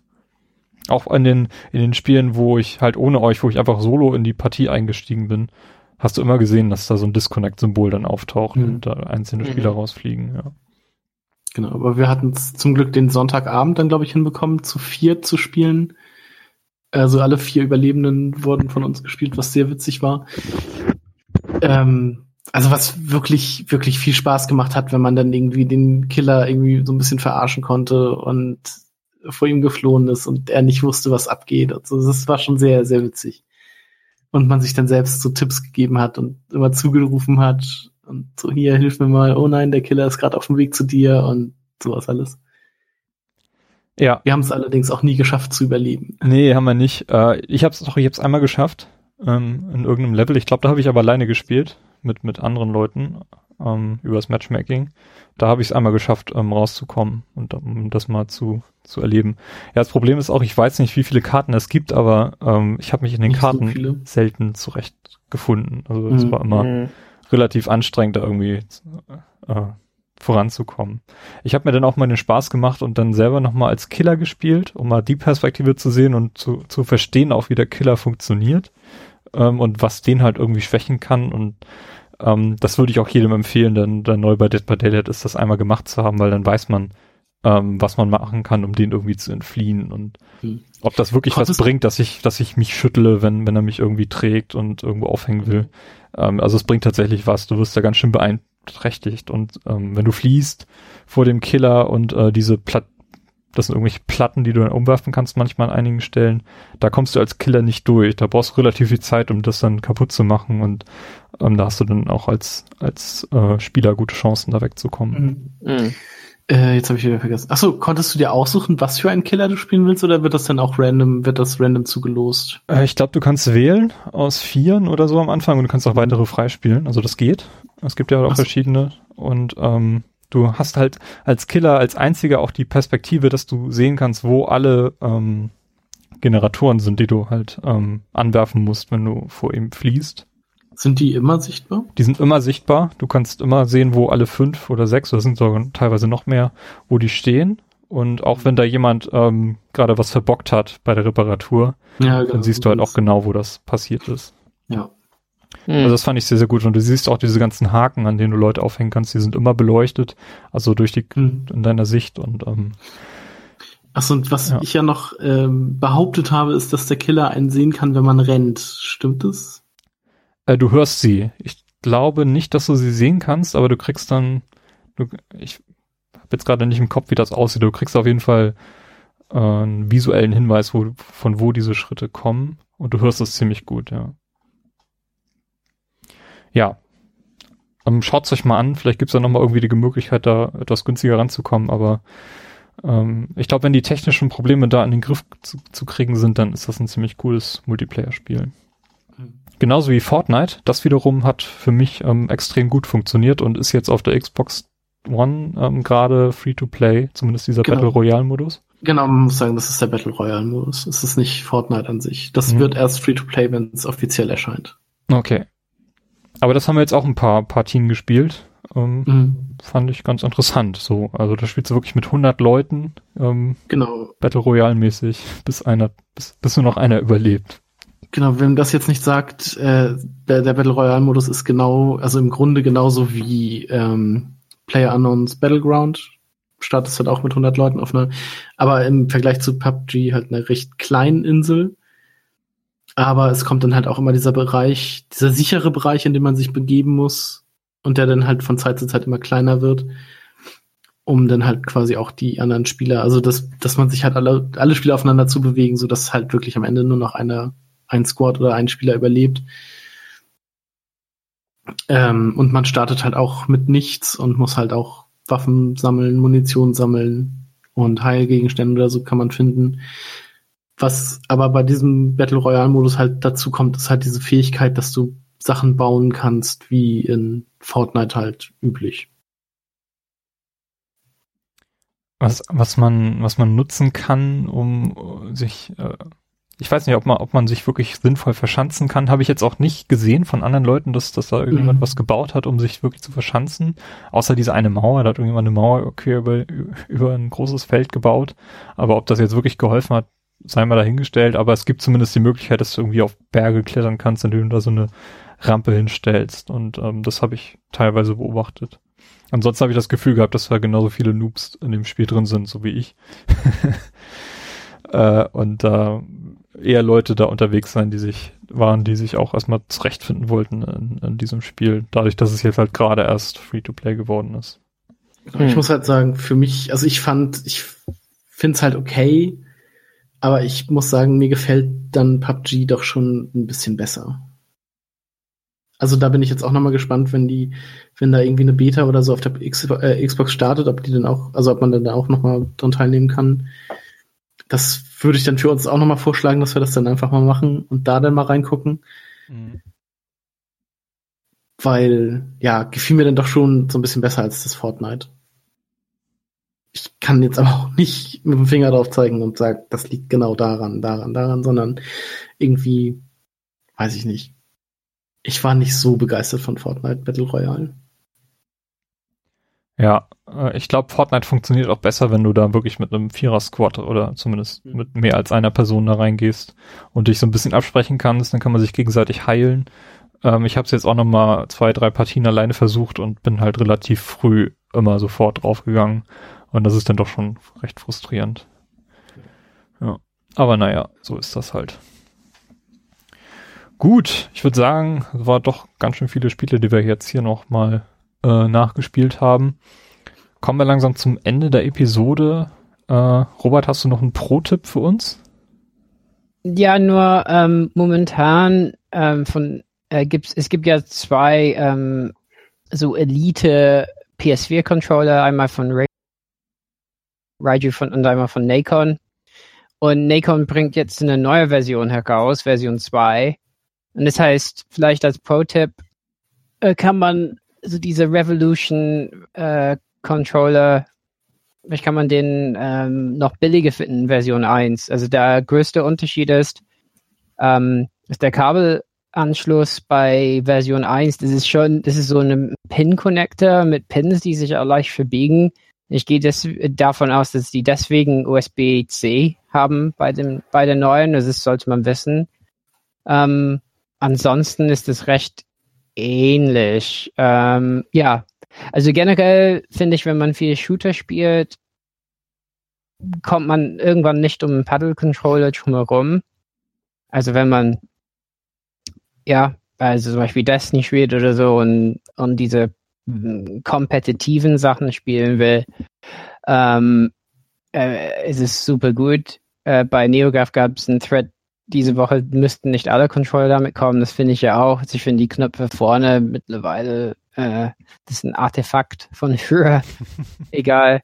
Aber ja, von Nacon gibt es, es ist okay. Also ich habe das für 70 Euro bekommen und das fand ich okay für den Preis. Also für, wenn ich das für 110 Euro sehe und Raju ist irgendwie 170, ist halt unmöglich, finde ich.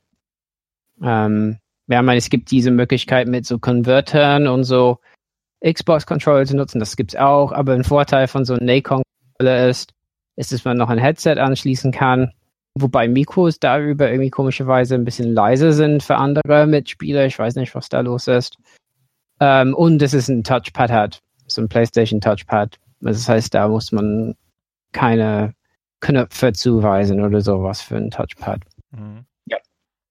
Also vielleicht, äh, wenn jemand Interesse hat, äh, momentan Ausschau hat, ich nehme an, dass die, äh, dass die ähm, Version 1 dann vielleicht im Angebot steht, damit die halt wegkommt. Ja, cool. Der Nacon PS4 Controller. Ähm, ich habe äh, noch kurz ähm, anknüpfend an unsere Super Nintendo Folge vom letzten Mal und an das jetzt neue Nintendo Classic Mini vom Super Nintendo eine Buchempfehlung. Und zwar gibt es ähm, ein Buch namens Super Famicom The Box Art Collection.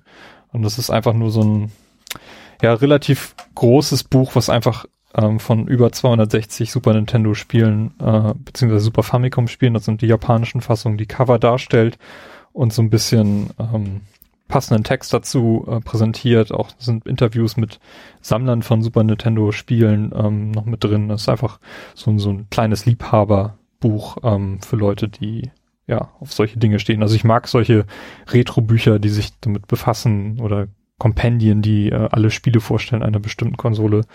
Habe ich auch zum Nintendo 64 was, zum NES habe ich da was. Und ähm, fand dieses Buch zum Super Nintendo eigentlich ganz nett. Ist auch gar nicht so teuer. Ich glaube, ähm, Amazon in UK kostet das 25 Euro umgerechnet. Ähm, und es macht sich im Schrank äh, sehr, sehr schick. Und ich bin mir nicht ganz sicher, ich glaube, das ist auch so ein Buch, was mal vor einer Weile auf Kickstarter angestoßen wurde. Da findet man sowas häufiger mal. Äh, zuletzt gab es da zum Dreamcast was, was jetzt gerade finanziert wurde und jetzt umgesetzt wird. Ähm, also da gibt es so eine kleine Szene, die sich darum kümmert, dass äh, sowas umgesetzt wird. Ich verlinke das auch in den Shownotes, wie immer, auch den Nacon Controller von Robert, mhm. Carsten, hast du noch was zu empfehlen? Ja, doch. Ähm, ich habe, ich weiß nicht, ob ich da schon mal drüber gesprochen habe oder ob ich das schon mal empfohlen habe über das ähm, The Legend of Zelda Art and Artifacts Buch. Mhm. Ich weiß nicht, ob ich das schon mal. Kann sein. Äh, vielleicht im Umfeld der, des Breath of the Wild, ich weiß nicht. Erzähl mal was. Das geht ja auch in die Richtung, ne?